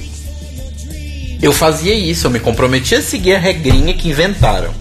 As pessoas que inventaram a regra nunca seguem a porra da regra. Não bate na mesa. Desculpa, como a Trinity não estava seguindo a regra. Ela mesma falou a regra. E a Eureka joga isso na cara dela. Ela falou assim: Você não está seguindo a própria regra que você criou. Cala a boca que agora eu estou falando. Mesma coisa no, no, no, no Untucked. Quando rola a treta Sim. gigante entre as duas. Porque ela vai falar, tipo, primeiro ela começa a responder a Trinity, a Trinity ela não fala em cima de mim. Ela deixa a Trinity falar. Quando ela vai responder, a Trinity fala: Não, você não vai responder. Acabou aqui. Oi? Tipo, as regras valem pra mim, mas não valem pra você. Eu acho isso bem complicado. Bem unilateral, né? Bem complicado. Bem complicado e bem enviesado. Sim, mas ao mesmo tempo, eu, eu achei a briga dela com a Sasha, que foi o que aconteceu nesse momento, né? Que foi a segunda parte da Eureka vilã. Eu achei uma briga desnecessária, completamente desnecessária, porque é, é a questão de que nenhuma das duas estava errada. Sim, fazer. Não é fazer piada de coisas ruins na vida das pessoas, mas às vezes você rir um pouco pra quebrar um momento muito pesado é ok. E eu acho que uma coisa é a Eureka não tinha como saber que bulimia, anorexia era um issue naquela sala. Eu acho que a Sasha não precisava dar a porrada que ela deu inicialmente. Ela só podia ter falado, gata, não. Tipo, essas piadas não. E depois chega no cantinho e explica por que não. Não fazer. Não. Ali foi um momento meio, tipo, super problematização versus. Ah, isso é tudo mimimi, sabe? As duas, de certo modo, estão erradas e as duas, de certo modo, estão certas. É, eu concordo com você, porque, assim, ao mesmo tempo, eu achei que a Eureka foi meio é, torrona. É o único momento que eu achei que ela realmente foi torrona. Uhum. Não precisava, é. Ela não precisava. Mas eu achei a piada desnecessária in the first place, entendeu? Pra Uhum. começar. Eu concordo também. Eu acho que essa piada nunca precisa existir. E é o tipo de gafe que às vezes a gente comete. É, então, mas é, é- Aí a questão é reconhecer que você assumiu uma gafe e não virar e falar, ai, eu tava só brincando, agora eu não posso falar nada que eu sou malvada. Exatamente. Isso posto, vamos, é, vamos sair do escopo da situação para o escopo do uso da situação no programa. Por que isso foi parar na edição final do episódio? Exatamente. Foi completamente irrelevante. Detalhe: a fala importantíssima da Charlie Hyde sobre a experiência dela durante a crise de AIDS foi sanduichada entre duas discussões que não faziam sentido e não tinham utilidade nenhuma Nenhuma. no episódio. E esse foi um momento que eu fiquei com muita raiva, porque a Charlie tava falando, ela podia. A, a, a, a, a Sasha falando que foi muito importante escutar, porque não é todo dia que você encontra pessoas que sobreviveram e perderam amigos e contam como era e tal. E de- do nada. É, não, é porque aí a, a, Valentina fala, ah, tem um struggle também que eu estou enfrentando. Não, não, ela, na verdade, assim, eh, foi bem mal feita essa edição também, porque f- fazem a, a Charlie fala assim, ah, agora eu vou entrar com a maquiagem cagada. Aí alguém fala, ai gata, Achei, faz um olho esfumado. fala, faz faz um olho esfumado. E do nada alguém começa a falar que tá com a pele cagada. Aí alguém tem psoríase ou, ou sou só eu? E aí disso fala pra, passa pra Valentina falando, ai gente, eu tenho um, uma- um- um Um problema que eu queria falar. E aí a Rika entra em cima. Irem. Irem, qual é a necessidade de você colocar um momento ridículo desse em seguida do momento de comunidade do episódio. Porque todo episódio tá tendo um momento de comunidade. Sim, total. E esse Ué, foi. porque vai chegar uma hora que vai precisar desconstruir isso, né? Então, mas Senão o programa não vende, se não tem Não, barra. ok, mas peraí, rapidão. Qual é a intenção de colocar a única, participa a única participante gorda do programa fazendo piada sobre distúrbio alimentar? Me fala. E aí, a- a- uma das participantes magras reage mal a isso. Aonde você quer chegar? Eu quero chegar aqui. Isso não precisava estar na edição do episódio. Mas aconteceu. Porque não teve função nenhuma a não ser pintar a Eureka como uma pessoa escrota. Mas aconteceu. Como assim aconteceu? Aconteceu e foi pra Não, ele edição. diz aconteceu esse fato de que ela foi escrota nesse momento. Entendeu? Sim. É que o argumento que você tá usando é um argumento meio Fifi O'Hara, assim, sabe? Tipo, Não, não é isso. Não é um argumento Fifi O'Hara. Pra mim foi gratuito. Aquele momento no episódio foi totalmente gratuito. É, o, o, o que eu consigo. Eu consigo entender o que você tá falando, que aconteceu, é um fato. Não, mas eu consigo entender ok. o que o Caio tá falando. É tipo assim. O encaixe que foi feito deste momento entre os outros momentos, ele serve única e exclusivamente para pescar as falas dos outros episódios de a Eureka é um saco, a Eureka fala em cima dos outros, a Eureka não tem respeito. Porque assim, várias delas fazem piada com várias outras. Por exemplo, a, Quer ver como que trilha sonora, o Caio vai até me falar isso, como que efeitos sonoros e encaixe fazem toda a diferença. A piada do Smoke Eye, por exemplo, pô, dependendo se você coloca ela com uma outra trilha, um outro. Com o, o shade button no fundo, Exato. ela já muda completamente o negócio. Vai parecer que a Shay tá brincando com o fato de que a Charlie tá chorando porque amigas da Charlie morreram. Mas não é esse o ponto. Eu acho, eu entendo que o cara tá falando que é, foi desnecessária a piada, foi, mas ela foi pensada muito precisamente pra cumprir um objetivo. Guilherme Jaime, é o seguinte: o momento existiu, mas como disse Tatiana na apresentação da Coco, colocar ou não no episódio, that's a choice. E é, uma, e é uma escolha feita com uma intenção. Do mesmo jeito que eles escolheram encurtar a runway para dar mais destaque a momentos como esse no episódio. e qual você acha que é a, a agenda por trás disso, Caio? Desculpa, desde o, desde o primeiro episódio eles estão tentando construir a Erika como algum tipo de vilã. Mas isso não muda o fato que ela tá arrasando. Ela tá indo muito bem em tudo. Pois é, e isso é que me preocupa. Porque se eles pintarem ela como a vilã competente, isso é muito ruim pra ela. Mas até aí a Violet Chat que foi uma vilã competente. Ela chegou até o penúltimo episódio com muita gente odiando. Mas era numa vilã magra. E isso faz muita diferença em Drag Race. Mimi First tá aí pra provar. Não, mas a Mimi. aí você já. Aí você já foi muito longe, né? Vamos combinar. Oi, Caio. Oi. O Guilherme já É fone. comentou que mostrou ela ajudando as outras. Então, mostrou ela ajudando a Farrah no episódio, se eu não me engano. Posso Mostrou ela ajudando a Farrah no episódio e a Nina no material E bônus. a Nina no material bônus. Então, assim, gente, não sei, mas é uma opinião minha. Eu, Eu, acho não. que vocês estão tirando conclusões precipitadas. Ah, Não, boa. não, mas- Ana Carolina lembrou. Darren Ellie também ganhou um edit de vilão. Não, eu não, eu não tô, eu não tô tirando conclusões nenhuma. Eu estou botando as coisas na mesa para que a gente analise isso, porque eu acho que a Trinity foi sensata e ela estava sendo construída como a vilã, então meio que quebra a imagem que ela é a vilã e constrói. Porque o outro, ele- o resto do elenco até então tá muito de boa até agora. A Aja teve o surto dela, a Trinity teve o surto dela, mas tá todo mundo meio que ok. Então talvez precise de uma pessoa pra ser, de certa forma, uma vilã. Não sei. Mas estou só colocando na mesa, não estou tirando conclusões precipitadas. Certo. Bom, vamos ver o que vai Eu acontecer. que vocês- Guilherme já me falou que não. Guilherme, é a nossa opinião, amor. Eu acho que vocês estão tirando conclusões precipitadas, mas vamos Acabei de então. falar que eu não tiro tirando conclusão nenhuma. Ah, tomando cu. Guilherme pá. vamos então. Pronto, virou. Virou um fist fight aqui. Vamos então, né, pra preparação e pra runway. Entra a Greg Queen RuPaul, RuPaul. No, no, na runway com aquele vestido horrível, aquele cabelo nojento e aquela maquiagem podre. Pela primeira vez na temporada eu achei a maquiagem feia. A primeira também não tava lá aquelas coisas, né? Não, eu, eu gostei. Essa eu achei. A primeira da, da- do look Serena Chacha tava bem qualquer coisa também. É, eu gostei. Primeiro foi o look Serena Chacha, esse foi o look quem? Não sei. Enfim. Aí, o que que acontece, né? Desculpa, eu me perdi aqui. O que que acontece? A gente fica conhecendo os jurados, a menina do Glee e o Jeffrey Boyer Chapman, que eu não sei quem Consegue ser ainda mais Essa- apagado que a menina do Glee. é essa criatura. Gente, ele.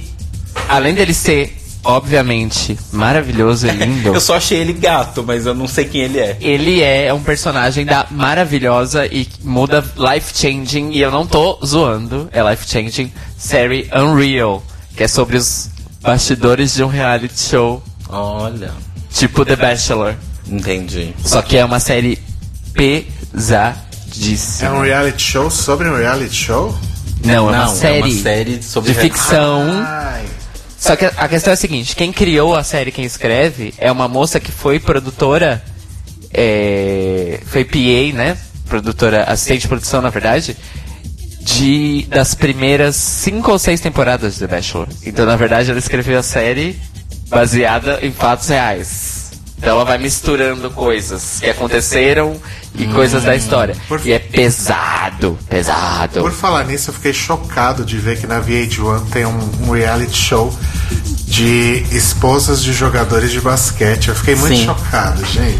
Só não é mais chocante do que o Mob Wives. Porque eu acho que Mob Wives é tipo assim, é uma outra escala, porque são esposas de teoricamente mafiosos, o que até onde eu sabia é um crime, que tem um programa onde elas ficam fazendo beat fight uma pra outra, jogando dinheiro uma na cara da outra. Então sempre me pareceu uma construção de programa muito bizarra. É, ma- é mais meu tipo de galera esse aí. Ah, tá. Bom, e aí esse menino que, que eu não conhecia desse programa. E aí a Runway super corrida, né? Como a gente já tinha comentado aqui. Mas mais uma vez comento que está lá disponível no site da Logo. E a gente pode dar uma olhadinha aqui nas, nos looks para fazer alguns comentários, né? Sim. A primeira que entra é a Pheromone, tô certo? Sim, O que, que vocês acharam daquele look dela? Fara gemendo. Ai, gente, eu não consegui ver a, a runway estendida. Não, então, a gente não tem Ui, muita coisa. O que, que tá acontecendo? Boo, you whore. Mas não tem tanta coisa. Mas é legal pelos comentários, porque eu acho os comentários da RuPaul engraçadíssimos. São sempre muito bons. Tipo, de, de- de se ver e tal. Mas. ah, a Farrah tava legal, tava ok. Tava um look que, pelo que ela se descreve e nas roupas que ela apresentou quando ela tinha muito tempo de fazer, muito tempo de se preparar, como o Meet and Greet, o Meet and Greet, o, o Meet the Queens e tal, é bem o que a Farrah faz. Aquilo é bem Farrah. Que é uma coisa rosa, bem flowzinha, bem com muita pena de avestruz, que ela já falou que ama pena de avestruz, mas ok. É verdade, ela falou. Mas como eu dizia, pra não ser aqui incoerente, como eu dizia sobre Pearl e Violet Chachki, é uma calcinha sutiã. Não há Exato. muito, não há onde inovar demais também em uma calcinha sutiã. Exato. Exato, amores. Então, mas assim, eu achei adequado. Ai, obrigado, fotos. É disso que eu preciso. Adequado não precisa contar para as pessoas que a gente tá colando, Cairo. Ah, Não tem nada demais, ué. eu achei adequado, porém. Alguém sem- aqui tem memória idética, por acaso? Não que eu saiba. Eu tenho. Memória. É. A Farah, né? O que, que você tá chegando perto aqui? Eu, Pra eu ver. eu mofo o computador, não tem problema. Ela tava com um look ok, adequado, porém nada demais. Como diria uma professora da escola de design da Weng, correto, porém monótono. Isso. Exatamente. Exato. Aliás, era um bom look Vegas também. A Alexis, eu achei uma coisa meio Desperate Housewives. Tava totosa. Tava totosíssima. E ela falou que a inspiração. Ela fala na runway estendida que a inspiração pro look dela são as. As pin-ups dos anos 40. Que ela falou que é a era de moda que ela mais gosta quando se trata do estilo feminino. Ok. Que Certo. faz sentido pelo que ela mostrou até agora. Eu gosto muito das, das formas da, da Alexis, a forma como ela trabalha o corpo. Fica bem gostosa, inclusive, né? Tava bem corposa. E... Mas é basicamente sempre a mesma silhueta, né, gente? Isso a gente não pode negar. Ah, não. o- o- a- ela fala, a Alexis tem um corpo. Ela não muda o corpo da Alexis É. si, né? Aí depois temos Raja, quer dizer, Raja, sem R, que se redimiu um pouquinho do. Pegaram uma foto bem ruinzinha dela aqui, coitada. Mas ela se redimiu bastante da semana passada. Achei que o, ela soube trabalhar o vermelho decentemente agora. Não é mesmo? E a maquiagem dela realmente tá boa. E ela fez o que os juízes pediram dela. E eu acho legal que ela conta no Untucked, né? Já antecipando aqui um pouquinho. Que ela comenta que ela não faz esse tipo de maquiagem, geralmente porque as pessoas falam que ela não. Ela não é bonita e ela nunca vai ficar bonita com uma maquiagem assim mais. mais delicada, mais feminina. Ela fala também que por causa das, das cicatrizes que ela tem por causa da acne extrema tal. A gente vê que realmente Desculpa, Aja. as bochechas realmente não ficam sempre perfeitas e aí ela tem que usar filler e esse tipo de coisa, mas ela realmente fez uma maquiagem mais delicada e ficou maravilhosa. Não, mas eu achei que ficou bem bonita. Ficou, ela continuou Aja, ela conseguiu manter o rosto dela. Sim. Mas ela conseguiu fazer o que os jurados estavam pedindo. Isso eu achei legal.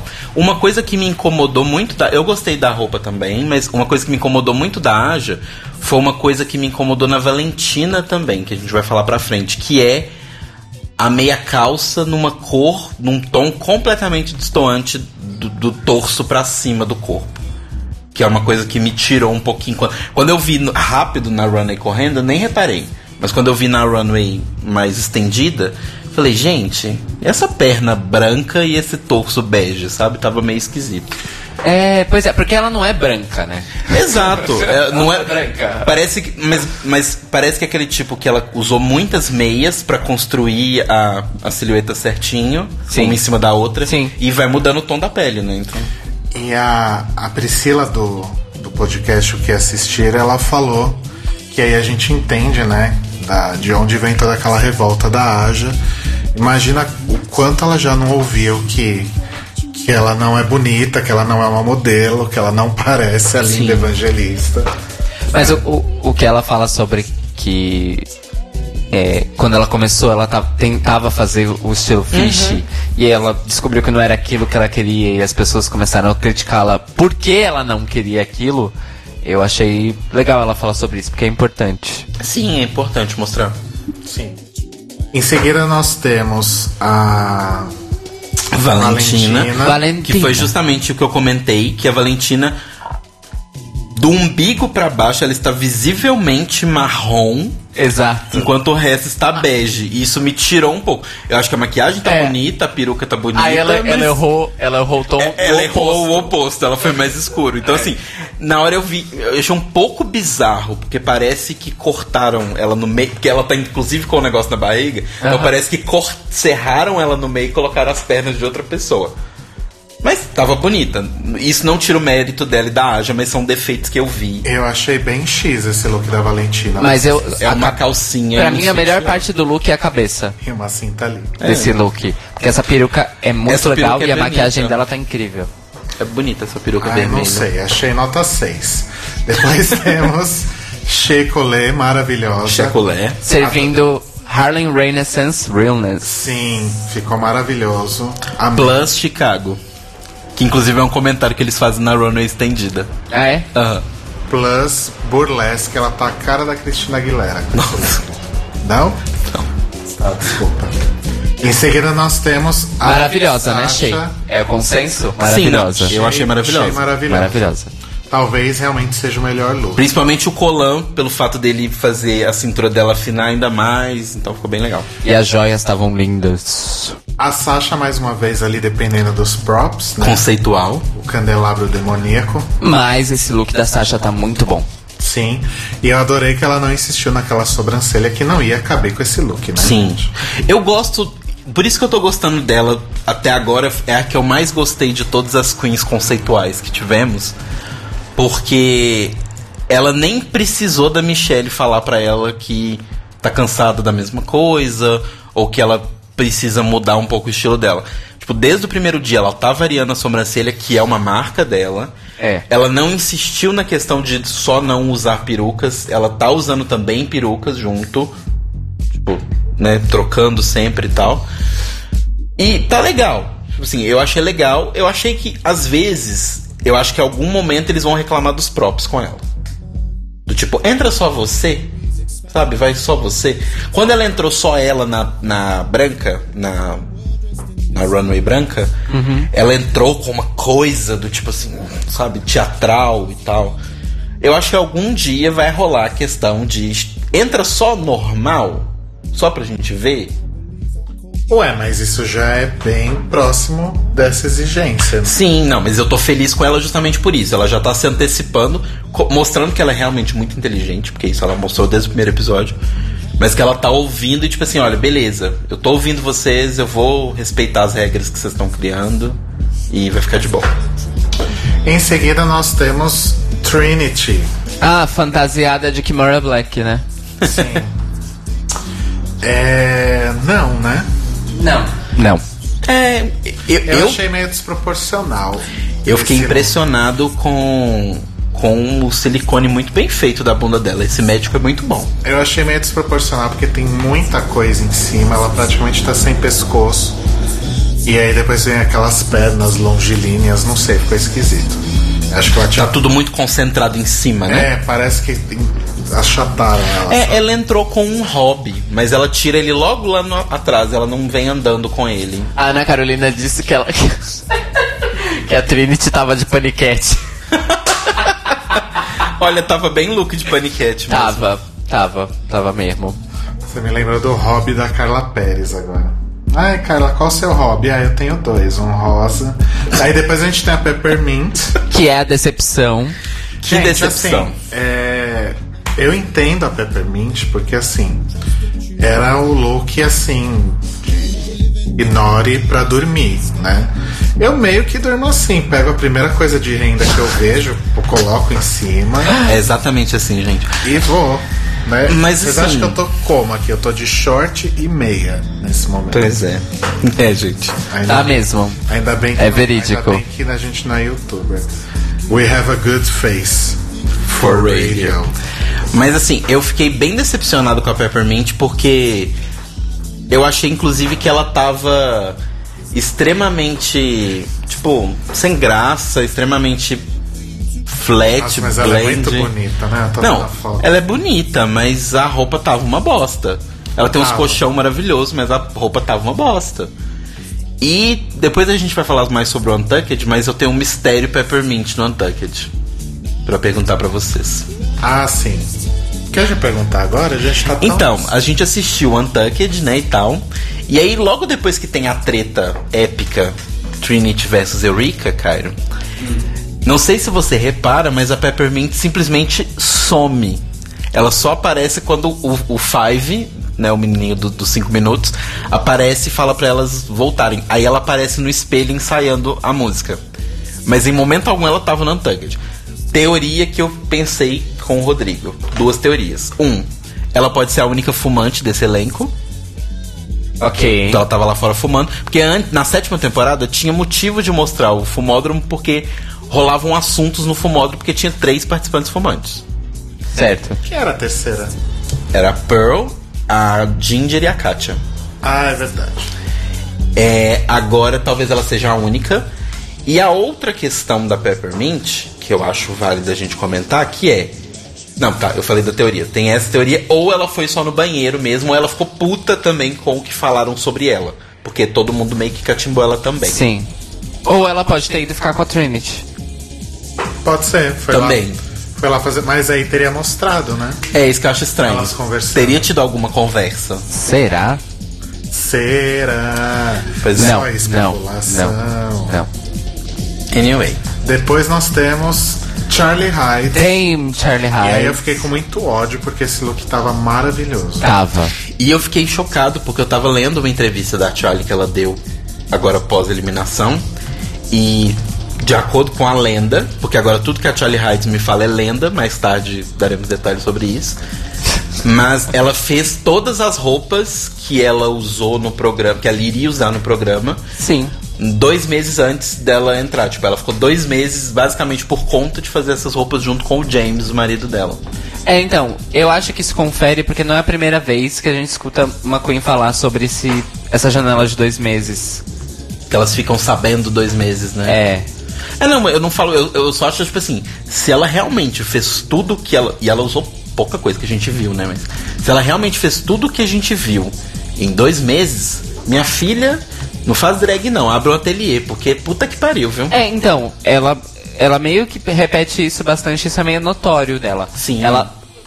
apa- Aparentemente, aparentemente ela realmente, em, em drag, seja Charlie Hyde, seja imitando, seja fazendo vídeo, ela realmente não usa coisa de ninguém mais, ela só usa coisa dela. Não, mas eu tô impressionado não só pela qualidade, mas pela velocidade. Ela foi comenta tudo no- feito, Ela né? comenta no Watcha Packing que ela fez um curso, né, de, de designer de moda.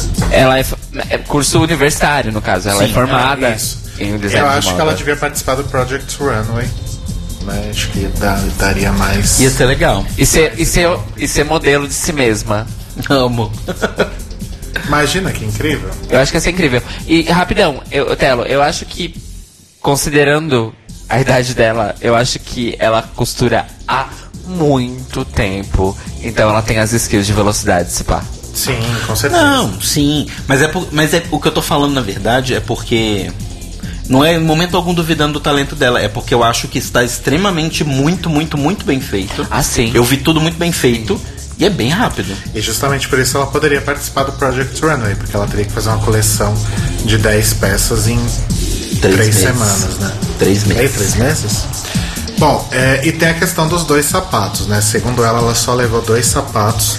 Não, não, não. Ela, até então ela tinha usado dois sapatos Eu que ela entendi só tinha modificou. Levado. Ela levou Não, mais. ela falou, eu usei só dois sapatos, eu E só. ninguém reparou. E ninguém reparou porque eu Ah, tá. modifiquei eles. Eu entendi que ela tinha levado só esses É, dois. exato. A peruca é muito maravilhosa, né, gente? Nossa. Enfim.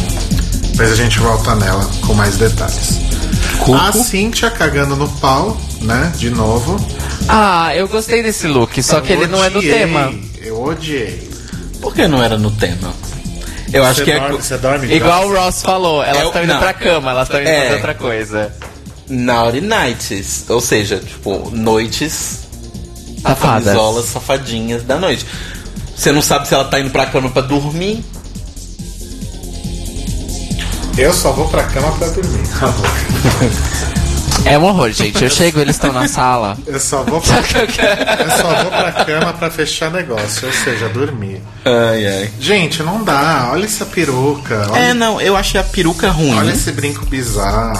É porque tá na moda esses Tá- brincos de tá candelabro. legal, gente. Mas o que eu odiei desse look, na verdade, foi essa bota da Xuxa horrorosa. É, bota de Paquita. E assim, é, é, sei lá, gente, se a sua perna não é fina, não use uma, uma bota. Tipo, a perna dela já é, tipo, mais torneada. Ela tem uma certa coxinha ali. E ela ficou usando essa bota cano, né, over, over the knee, meio segue, assim, meio não justa. Fica parecendo que ela tá com trombose, sabe? Não fica legal. Ela quase repetiu o erro do da temporada anterior, da passarela do, do, do Patins, né? Porque isso pra mim é quase tão catastrófico quanto aquilo. E como disse o Little Red aqui nos comentários, e essa asa, né? Essa asa não faz sentido. Ela podia. Ela foi de ela, Angel, ela né? podia ter pego a asa da Courtney Act, interessante. Pois é, ela podia ter pegado a asa da Courtney Act. Nossa, ia ficar um desastre. É porque eu, eu entendo, eu entendo pensa, a construção de pensamento dela. A construção de pensamento dela foi: qual é o desfile de lingerie mais famoso do mundo? Victoria's Secret. Eu vou de Victoria's Secret. Eu consegui entender a linha de raciocínio. A execução foi ruim, mas. É. Em seguida temos Nina Fur, quer dizer, Eureka. Tá a cara da Nina Fur nessa, Achou? Nessa, nessa make. Beijos, Nina Furry. Eu achei parecido. Não, não vi a semelhança não, mas tudo bem. E ela continua usando o cabelo pra cima, está me irritando. Mas ela fez um wig review também, que mostra na passarela Ah, sim. Ah, ela fez? estendida. Ela tava com uma peruca meio de lado, assim, castanha. E aí ela chega no meio da primeira entrada na passarela, ela pega a peruca, joga longe e tira o E chicote ela e fica batendo uma, o chicote. Uma peruca embaixo de outra peruca. Olha só. E sobre o cabelo fez. cima, get used to it. É o rolê dela. Não sou obrigado a gostar. É, O look também estava equivocado com a proposta. Concordo com o Ross. Com a Michelle. Com a Michelle. Com seja lá quem falou, a menina do Glee, o menino do. O menino do Bachelor, com a, com a, com a RuPaul, tanto faz. Alguém falou isso e eu concordo. E nem Dominatrix estava, né? Porque tava um pouquinho comportado demais pra ser Dominatrix, eu acho. Eu pararia no corset ali, não colocaria nada em cima. Olha. Que naughty. Faria muito mais sentido. É, não, mas eu, eu gosto. Mas ela tava bonita, gente. Tava É, não, muito eu bonita. gosto, mas assim, eu não acho que é nada demais. É que ela é muito bonita. Ela é muito bonita. Tem essa questão. e ela se ma... e a maquiagem dela é, É fácil, sempre ela fica, flawless. é, é fácil ela ficar bonita porque maquiagem tá a maquiagem é boa e ela, a base já é bonita e a maquiagem por cima é boa. Então é difícil ela não ficar bonita. Mas eu acho que tava ok. Não acho que é tipo, nossa, um foco desse desafio, mas tava ok. Eu também fiquei feliz porque, de novo, ela mostrou as pernas. Sim. E aí temos Nina Bonina Brown Cruz Caetano Braga. ela, ela mesma. A própria. Que eu achei tudo maravilhoso. Menos a maquiagem. Acho que a maquiagem não precisava. Ai, eu amei a zumbi sexy. Amei. É, não me incomoda. Eu acho que a maquiagem não estraga em nada o resto. Pra mim é, é- é como se fosse o, a, o, a runway da Jinx de Dia de los Muertos. Eu acho que a maquiagem dá um up no que ela fez no resto, mas o resto eu acho muito mais impressionante do que a maquiagem em si. Entendi. Mas é outra que me incomoda o fato de pernas de outra pessoa também. Que a perna tava marrom claro, da cor da minha pele, em cima ela tava Nick Minaj. Então, Então, engraçado que tem isso, que observar isso aí. isso a gente observa no Untucked, porque na Runway não parecia É porque a iluminação. Eu já tô falando desde o episódio passado. A iluminação dessa runway tá atrapalhando os desafios. Pelo menos na Tá minha uma- opinião. Tá uma bosta a iluminação. Porque tá muito roxa, tá muito azul, muito rosa. Eles vão ter, tipo, algumas questões em desafios de costura, principalmente. Teve roupa, gente, que eu via no Untucked e falava, ah, é dessa cor a roupa. A maquiagem da. A maquiagem da. Da Alexis no episódio passado. Tava uma coisa meio verde, laranja o cabelo. E a maquiagem tava uma coisa meio azulada, meio perolada e tal. Eu só fui entender isso lá. Quando eu vi ela na passarela, eu falei, ah, ela tá fazendo tipo uma morta, uma princesa morta. Aí quando eu vi na passarela, eu falei, um clown. ah, é água. Entendi. Porque tá meio foda. É, o, Ed Roberto falou que achou a maquiagem muito bem feita que as- ah, sobre as texturas que ela conseguiu fazer. Super concordo. Eu só não acho realmente que cabia aí pra. Eu gostaria de ter visto outro tipo de maquiagem nesse. Nessa proposta, como eu falei do negócio da maquiagem dela no desafio de TV, gostei da peruca da Gretchen, contudo, a peruca da Mara Maravilha. Little Red chamou a atenção que é verdade. A ideia era ser uma Naomi Campbell zumbi. Sim, ela comenta isso também na, na, É. na, na estendida. E a Pri, do, do que assisti, falou uma coisa muito boa, que é tá precisando de um fabricante de meia calça patrocinar o programa. Porque realmente elas estão com muita dificuldade de casar meia calça. E olha que meia calça, gente, não é.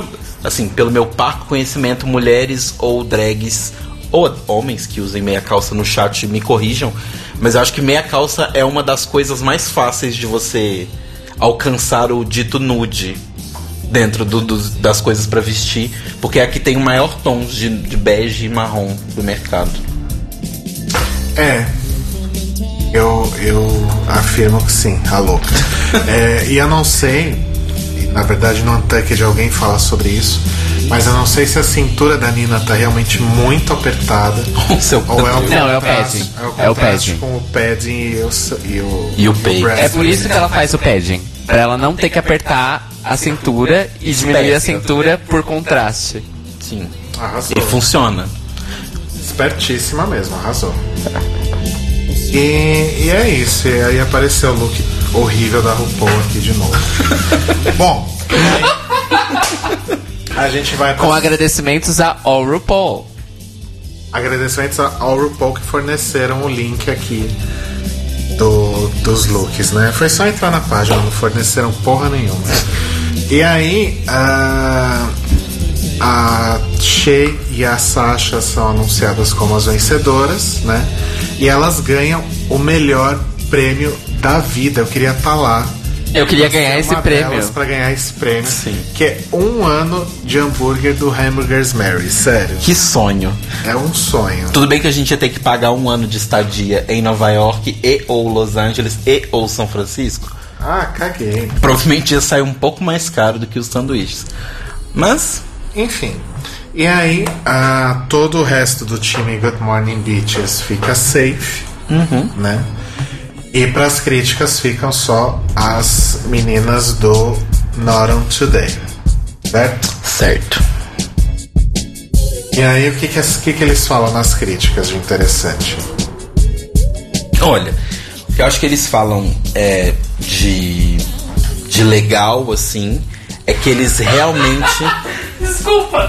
O Guilherme Jair comentou Sasha vegetariana ganhando um ano de hambúrguer. Ah, ela é vegetariana? Mas eu acho que o hambúrguer Marys tem opção veg. É, eu espero que tenha, né? Não, É, eles têm. Hamburguerinha de viado tem que ter. Não, eles, eles têm, É gente. igual a Pearl Ele- ganhando- Gente, eles funcionam em São Francisco. Em São Francisco nada não tem opção veg. É True. igual a Pearl ganhando uma viagem pra pra não- cidade onde ela mora, né? É, não, o da Pearl foi muito pior. Coitada. Então, vamos lá. A sickening supply of hamburger Marys. Podia ser. Mas que eles falaram da, da, da negócio. Eu tô sem entender até agora como que não rolou a Peppermint no lip sync. Eu não consigo fechar na minha cabeça de por que, que ela não estava ali. Porque a Trinity foi pior que ela no desafio. E por que a Charlie estava ali no lugar dela. Porque a Charlie tava no lugar dela? Porque a Charlie foi a segunda pior A Charlie do foi a- grupo. A, Charlie foi a, a Não, na verdade a Charlie foi a pior. pior. A Charlie foi a pior. E a Trinity foi ruim e foi punida por ter sido ruim e líder ruim. Mas olha só, uma dúvida. Hum. É, Ela você- é a líder, sempre vai ter Vocês acham, líder. Exato. vocês acham que no que o programa mostrou pra gente, não o que eles viram lá, os jurados, Certo. no que o programa mostrou, eu achei que a Peppermint errou muito mais. Porque ela errou duas falas de Leno BG. Eu achei que ela tava muito sem carisma, muito sem conseguir entregar o negócio. E ela era uma das âncoras, ou seja, ela deveria ter puxado, ou ela ou a Trinity deveria ter puxado o tchau. No final, a despedida e tal. Então, pra mim, do que eu vi no episódio, eu não sei o que a Michelle viu, não sei o que, o, o que eles viram no, no completo de tudo. Mas o que eles viram, plus a Runway, eu acho que ia Peppermint com certeza. É, então, eu acho que não. As porque- outras duas variavam, mas a Peppermint, pra mim, ela tinha que estar ali. Eu acho que não, porque inclusive eu anotei que é o seguinte: a Trinity foi criticada porque a, porque a, a personagem dela, entre aspas, era uma personagem que estava totalmente inadequada para um programa matinal. E a personagem da Peppermint, apesar de enrolada, era mais simpática. Inclusive, isso é, é comentado explicitamente. Não. Falam que a Trinity estava malvada. E a Naya Rivera, inclusive, fala, inclusive fala que a, a Peppermint se perdeu, mas ela era fun-loving. Ela era ok pro horário, vamos Sim. dizer assim. Mas eu também acho que é, a Trinity também foi punida pela liderança. Sim. O João tá falando que a RuPaul tá colocando queens erradas no lip sync propositalmente pra tirar algumas. Que foi o que ela fez com a James, né? A James ia ganhar o programa, ela foi lá e tirou. E aí a gente tem então é, essa formação polêmica aí de, de Bottom Two. Ah, e só comentar uma coisa rapidinho, desculpa te interromper. Mas é que a Eureka, elogi... a Eureka foi elogiada bastante pelo Ross e pela Naya. Sim. Também, novamente, por coisas que, pelo que eu senti, a gente não viu no, no, no episódio, no, no, no corte final do episódio. Porque eu não achei que ela foi tão incrível assim no, no segmento dela com a Nina. Achei que foi legal, mas nada de muito incrível. É, na verdade, assim, o que a gente pegou mais foi a química das duas. Sim. O fluxo das duas estava perfeito, pelo visto. Elas, não, elas É. não engasgaram, não tropeçaram e improvisaram bem. Mas eu achei interessante só comentar isso, que eles gostaram bastante da Eureka. Sim. E aí, antes de entrar no Lipstick for Your Live, é, tem um detalhe que a RuPaul fala sobre a Charlie, que ela fica chateada de ver como uma veterana como ela não entende como TV funciona. E aí liga isso no comentário que eu fiz sobre o, as- os vídeos e a edição dos vídeos dela pro YouTube. E segura pra uma coisa que eu vou falar daqui a pouco. Tá. É, e aí então Trinity e Charlie vão para mais um dos lip syncs bizarros que vão ficar para a história aí de, de Drag Race. E a Charlie já encontrou 65 desculpas diferentes para se justificar por aquela pataquada toda. Sim. Né? A desculpa original que foi dada lá no, no programa é que ela não faz lip sync. Na Inglaterra, todas as queens cantam ao vivo, ninguém dubla. E que ela sabia- Mentira. Não, então, essa, desculpa, sabia- essa nem eu engoli. É que ela sabia que ah, se ela fosse pro Bottom Two em algum momento isso ia acontecer e que ela simplesmente poderia virar pra trás e falar tchau. Então assim, ela já começou mentindo, né? O que Sim. você tem a dizer sobre isso, Caio? Então, ela falando dessa, desse negócio da. Ai, porque em Londres a gente não dubla, a gente canta. Bullshit. Bull fucking shit. Gente, acho que em qualquer lugar do mundo, toda drag queen dubla. Ela pode até cantar. Tem muitas que cantam hoje em dia. Mas todas, assim- pelo menos, começam dublando, creio eu. Vamos lá, eu já vou começar. É, esse é o nosso tópico do momento, a gente já vai. We go in agora. Ótimo. É o seguinte, eu sou muito fã da Charlie, eu fiquei de coração partido. Não porque ela foi eliminada, como eu te disse, mas pelo jeito que ela foi eliminada. Porque ela mereceu ser eliminada. Isso que, isso que me deixou de coração mais partido. É por isso que eu fiquei puto. Mas, assim, ela podia ter passado sem essa do. Ai, Queens de Londres não dublam, porque é mentira. Ela podia ter simplesmente falado: Gente, eu não quero fazer essa performance. E é isso. Mas isso ficou claro. Mas sabe, o que me deixou com raiva, eu não tenho ódio dela, porque eu sou muito fã dela, mas o que me deixou com raiva foi ela ter falado: Eu canto, eu não dublo. Mas ela dublou a música inteira. Pois é. Ela sabia a letra, ela não perdeu uma palavra e ela dublou a música inteira. Ela só não se mexeu. Será que ela considera lip sync o fato de também pular, fazer estripulias, backdrops? Não, então, a minha questão é a seguinte, eu acho que ela falou de lip sync a performance como um todo. Porque na verdade o que ela fez ali foi ela só decidiu não não fazer nada. Ela decidiu dublar a música, mas ficar ali e não se esforçar.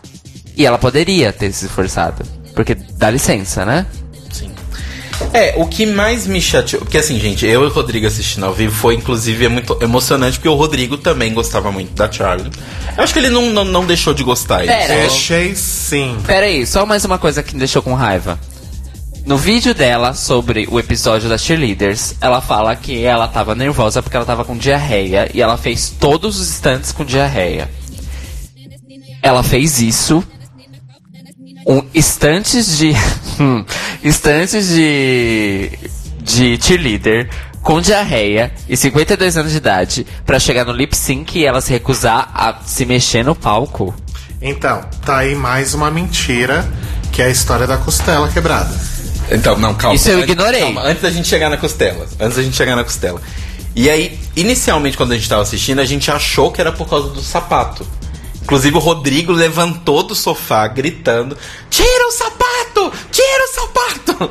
Vai, menina! Tira essa porra desse sapato, menina! E não seria a primeira, segunda, terceira, nem vigésima vez que isso aconteceria. Só que aí cai Animal também. Cai também a lenda do sapato.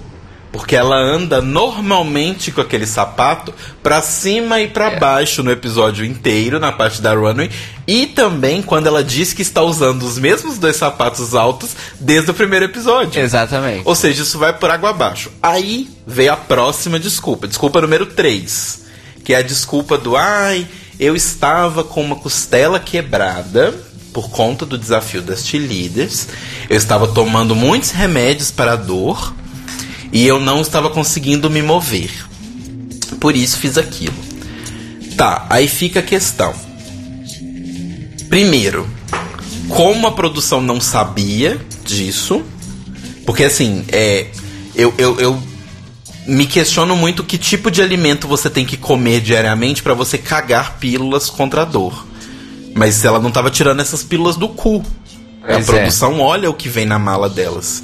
Então, assim, se ela estava recebendo algum remédio, ela estava recebendo através da produção. A produção tem um controle disso, do que elas se alimentam, etc. Justamente para não ter esse problema de diarreia, de alguma passar mal, intoxicação alimentar, porque atrapalharia o schedule de gravação do programa. E ela me vira e fala que estava tomando esse negócio. Se a produção sabia, a produção estava dando para ela e deixou ela participar do programa como se nada tivesse acontecido. Que eu acho bem difícil, porque isso quebraria várias regras de contrato, etc. E se a produção não sabia de onde ela estava tirando esses comprimidos? E se a produção não sabia ela não estava tomando comprimidos, como que ela estava aguentando a dor de uma costela quebrada e tomou abraço de várias pessoas, carregou mala pesada com roupas e perucas indo embora do Untucked, ganhou abraço das pessoas saindo do Untucked, andou normal de salto pra cima e pra baixo, subiu, desceu a escada. Gente, sério, foi muito EQ essa história toda. Nossa, foi um que. Foi um EQ atrás do outro. E eu queria falar minha teoria. Eu queria, na verdade, usar minha teoria para começar a encerrar o assunto. Vocês querem falar mais alguma coisa? Eu só quero falar. Eu quero falar só uma coisa. Eu fiquei triste com a Charlie. Eu gosto muito dela, porque, assim, eu queria pelo menos ela no Snatch Game. Que eu queria ver ela destruindo no Snatch Game. Não vou ver. Uma pena. Tem o YouTube. Mas o lance. Mas o lance é assim, ela falou tanto a questão da idade e ela saiu sendo uma véia teimosa. Pois é. Exatamente. E assim, eu só tenho a dizer que eu me senti a Cynthia Lee Fontaine nesse lip sync. Que eu estava gritando interiormente, porque eu fiquei impassível, tipo, come on, Charlie, tipo. Ele não fala com a TV igual eu. E eu fico muito chateado, eu já falei, toda temporada eu falo a mesma coisa, é o mesmo discurso. Eu fico muito puto sim com quem desiste, com quem caga na tanga. Porque várias pessoas não conseguiram ser chamadas, eles receberam trocentas bilhões de fitas de inscrição e eles selecionaram 14, 13, né, no caso. 13 desgraçadas pra poder ir lá participar. Você consegue a porra da vaga, rouba a vaga de outra pessoa e simplesmente desiste porque um, ai, tô com diarreia, ai, minha costela quebrou, ai, eu não faço lip sync, ai, o salto é alto, ai, eu tava com labirintite, daqui a pouco ela inventa essa história, sabe? Eu estou realmente muito irritado, vai tomar no cu. Gente, é. O mistério de Charlie Heights, digamos assim, ele é muito simples, de acordo com a minha teoria. Eu vou pedir a ajuda de Cairo Braga pra, pra me ajudar com essa teoria. É, Você tem aí a primeira música que a Charlie lançou? Don't call us? Tenho. Põe aí. Põe aí. Peraí, peraí, peraí, peraí que eu preciso. Eu preciso recuperá-la. Tá. Ai, cacete. Então já vou falar minha teoria. Fala, fala, Minha teoria fala. é a seguinte: é, eu acho que há pelo menos há três temporadas já, né? Começando com Dona Jasmine Masters, existem pessoas se candidatando, se inscrevendo, mandando fita para participar, né? Mandando aquele VHS para participar. É, assim, porque elas sabem que hoje, 2017, ter uma passagem por RuPaul's Drag Race é algo, né? Massa, Sim, não é? o mundo todo quer chamar você. Exato. E aí, já que o, o Cairo não achou a porra da música, eu vou pedir sua ajuda real, oficial agora, Cairo Braga. Achei, achei a música. Quer que põe? Eu precisava do refrão dela, então deixa pra lá. Eu posso pôr no refrão, Então põe no, põe no refrão aí. Porque a música começa no refrão. Põe logo.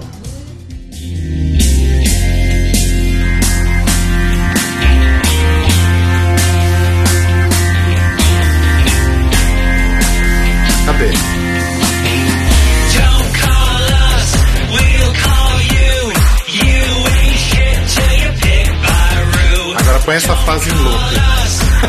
Ela já tá em looping na música.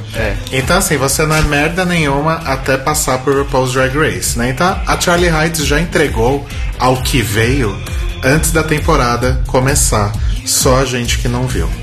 É tudo- é. essa Era só isso que eu tinha pra dizer. Então, assim, ela é uma farsa. Ela só, Nossa. fez, ela só fez isso realmente pra. É, ela é tão farsa quanto Bob the Drag Queen. É louca, não, já superei isso. Mas assim, ela é uma farsa porque ela realmente só esteve no programa para aparecer.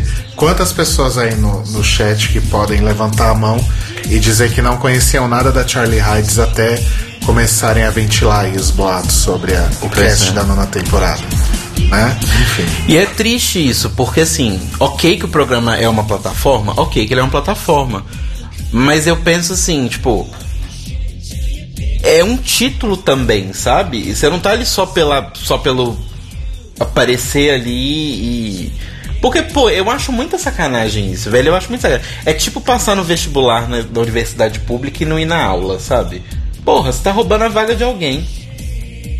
Eu, eu realmente fico muito chateado com isso. Se você quer 15 minutos de fama, paga mais no AdSense do, do, do YouTube. E assim, é engraçado que no, no site da Logo tem um, um vídeo bônus falando, né, a, a discussão que hoje em dia é muito válida, né, das queens que fazem circuito de boate versus as queens que se projetaram pela social media. Exato. E a Charlie fala que ela tem, acho que 70 mil.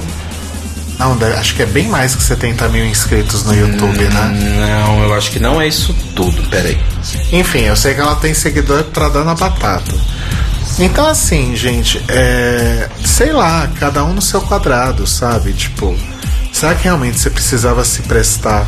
Ela tem quase 100 mil É, seguidores. agora, neste momento, ela deveria ter 70 naquele momento. Agora que ela está no programa, ela tem 95 mil seguidores no YouTube.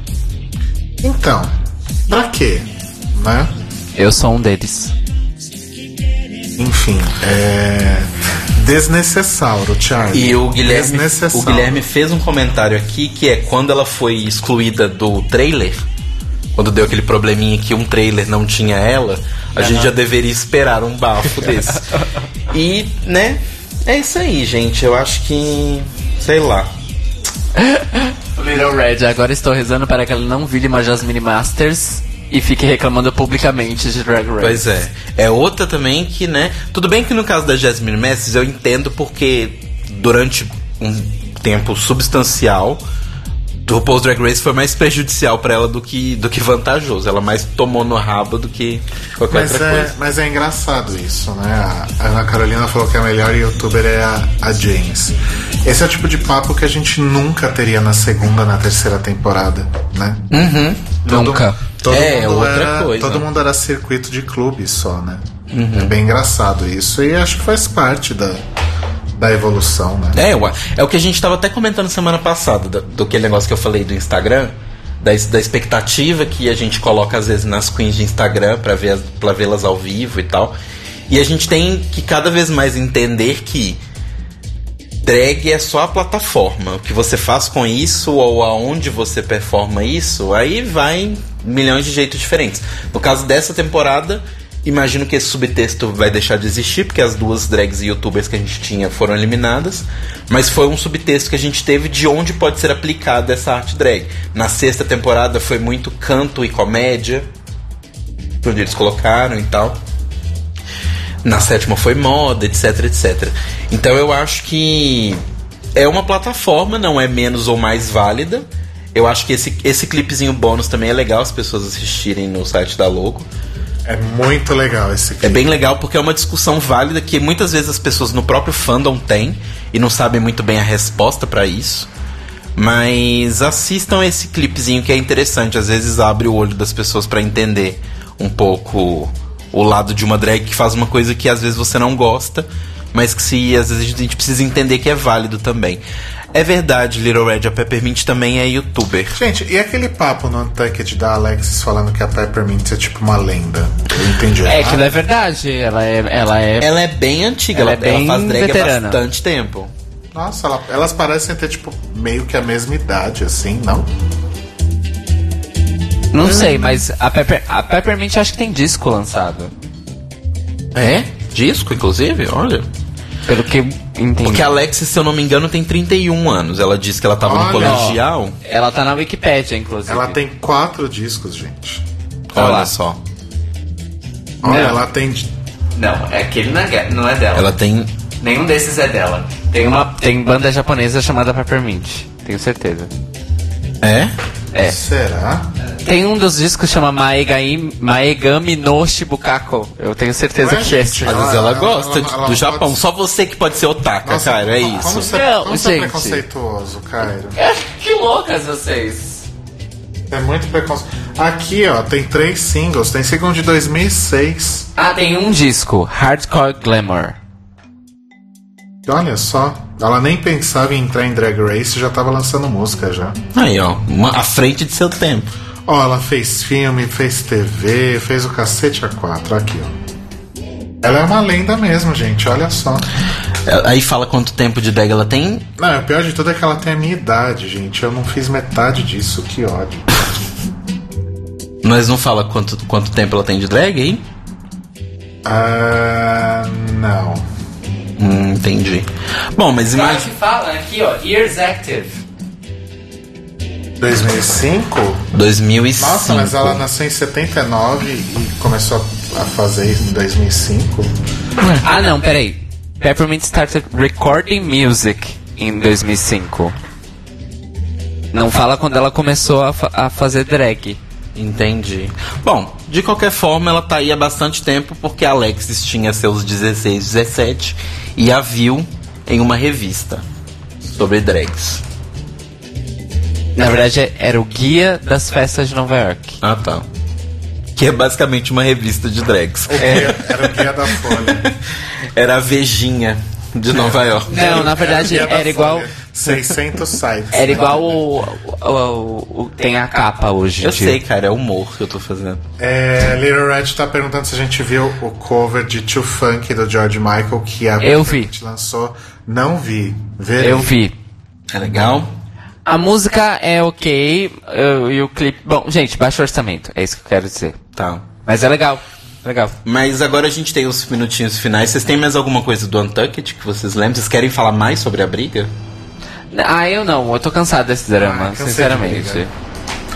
Cansei de briga. A parte cansei de boa drama. Drama já basta É que Aja e Valentina supostamente fizeram as pazes. Sim, fizeram as pazes. Aja reconheceu. A já reconheceu que tava muito loucona.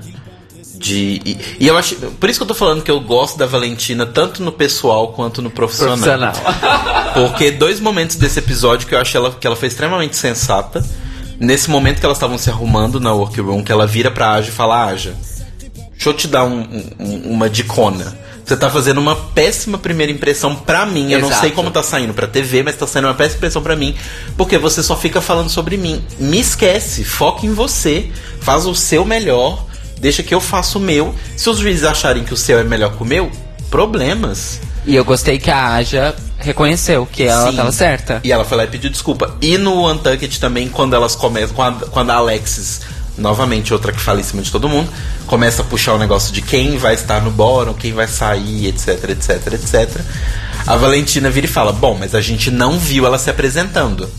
Então a gente tá falando meio que pelo cu. É. E aí a Shea co- concorda com ela, fala, é, a gente não viu e tal. Aí elas começam a comentar a partir dos looks da, da runway, e a Valentina vira e fala, bom, mas.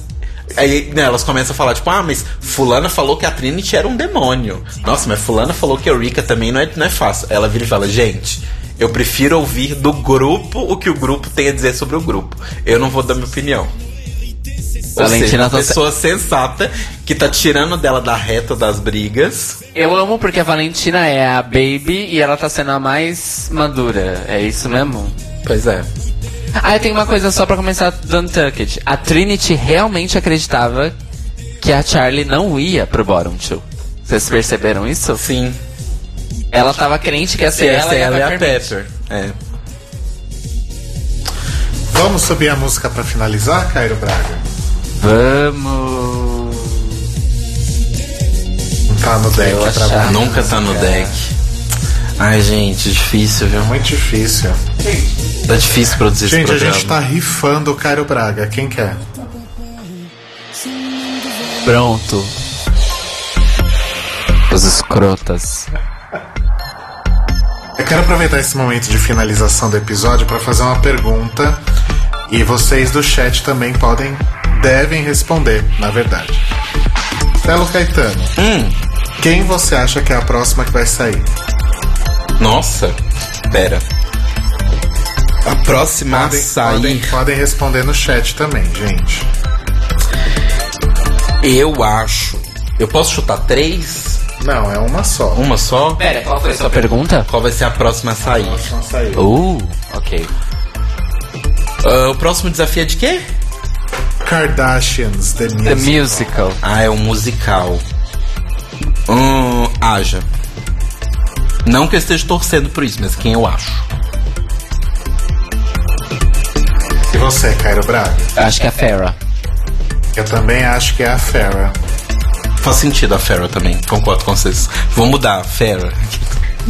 Eu acho que a próxima a sair Edita, Cairo. Ah, é a Farrah vai é sair. a, é a Jerimon. Farrah Moon. Farrah Moon. Jerry Mon. É Jerry Mon. Monarch. É.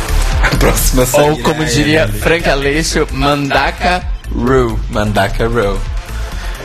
Ai, gente. O Leon Red falou: posso ser bem realista? Cabedion. A Cabedion é a próxima a sair. E realmente a Cabedion foi a primeira a sair dessa temporada, né? Ela saiu antes da temporada começar. Bom, temos aí muita gente votando na Aja, na Peppermint, na Eureka. Quem mais? Mais alguém quer dar um palpite? Sarah. o Guilherme comentou que quer um lip sync Trinity versus Aja. Porque até agora foram as únicas realmente artistas de lip sync que se Nossa, mostraram gente, nessa a, temporada. A Trinity perdeu o ar, né? Foi bem incrível aquilo. eu vi uma imagem ótima no Facebook hoje, que era tipo, o como eu senti quando a Charlie não tava fazendo absolutamente nada no lip sync e cada vez mais a Trinity tava arrasando, mais ainda pulando e ficando sem ar, que é aquela imagem dos Simpsons, que tem alguém batendo no Bart e as crianças ele fala: "Para de bater nele, ele já não tá respirando mais". e é bem isso. é. Eu acho que tinha que ter um spin-off chamado RuPaul's Lip Sync for Your Life, sei lá. Que era só as queens de que fizeram lip syncs legendários repetindo suas performances e. e Lendários, né? Tipo, é, chave de oito. Sabe o que que podia acontecer? Tipo, Ter tipo um- Copa do Mundo, oitavas de Sim, final. podia ter uma, uma final. temporada do Lip Sync Battle especial Drag Queens. Só que as duas iam chegar mortas, né? Porque. Lip Sync Battle, que é chupadaço de Não, Drag mas, Race. mas eles já falaram que foi, foi inspirado em Drag Race. Podia ser legal se eles chamassem as queens de Drag Race pra fazer um lip sync battle. Seria bem legal. Ah, eu gosto mais do meu spin-off. Mas é isso. E o que, que vocês acham que vai acontecer no próximo episódio? Kardashians, The Musical. Ué, elas vão fazer um musical. Nenhuma das a Kardashians das é convidada, ou seja, não, elas não O que vão eu achei estar lá. bizarro. É o Todrick Hall de novo. E a Megan Trainor. O que é Megan Trainor? Eu acho que E a a Megan... Megan, a Megan com pijama de unicórnio. Maravilhoso, que eu quero comprar, inclusive. Vai ser a minha Naughty Nights. É isso, gente. Então a gente vai ficando por aqui.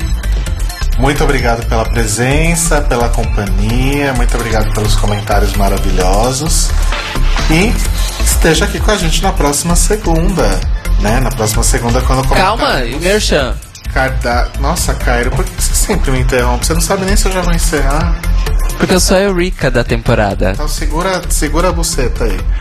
É, Então a gente volta semana que vem pra falar sobre Kardashians The Musical. Diz Beijos. o Não, Guilherme, brincando. diz o Guilherme que o nome do episódio é Reality Stars, ou seja, provavelmente devem aparecer mais estrelas de reality show.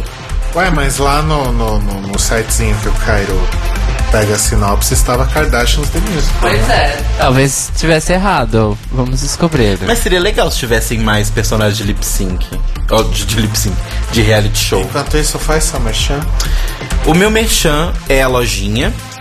Né, de sempre as minhas camisetas. Lá tem camiseta do The Libraries Open, tem camiseta das vencedoras de Drag Race, tem camiseta de Doctor Who que voltou. E tem várias coisas muito legais. Então vocês podem fazer o seguinte. Meu Deus, tem notícias, breaking news aqui. Tá, tá, tá. Põe, põe o barulho do breaking, Breaking news. Vai lá, breaking news. Não tem barulho de breaking news. Aquela porra daquela sirene. Você usou 300 vezes hoje? Agora que é pra usar, ele não usa.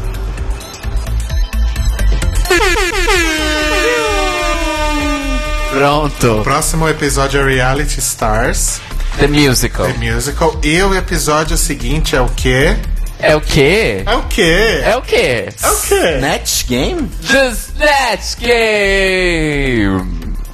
E logo em seguida é o episódio em homenagem a Barratos no baile, olha. Exato. No, 9021 Ho. A roupa é muito criativa, né? É sempre as mesmas piadas com nomes. Gente, Com a a Tori, a Spelling Spelling é e Jenny, Jenny Garth. Garth. Eu vou Nossa. muito morrer. Nossa. Então, mas mexendo as camisetas, vandal.com.br barra artista, barra Telo Caeto. Comprem lá camisetas de Doctor Who, Steven Universe, Drag Race e tudo mais. Cairo Braga? O Todrick Hall, ele não vai ser só guest judge, ele vai ser o diretor do musical do episódio. Entendi. Entendeu? E eu, como sempre, cariobraga.com, gente. Vão lá e give me all your money. É Exatamente. isso, basicamente. Igual o Telo. Metade pra mim, metade pra ele. Certo? Certo. Isso quer dizer que vai ter nove queens nesse Net Game ou será que vai ter uma double elimination por aí? Já teve com 9. Tan, tan, tan. Vai ter uma double elimination.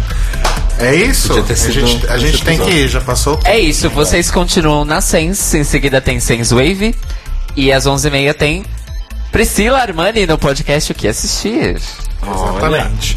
A gente volta semana que vem, segunda-feira, às 21 horas. Lembrando que tem reprise quinta e domingo às 19 E nessa terça-feira de manhã, o episódio também já está disponível lá no Mixcloud para quem perdeu alguma coisinha. É isso, gente. Beijos e até semana que vem. Ê! Beijos!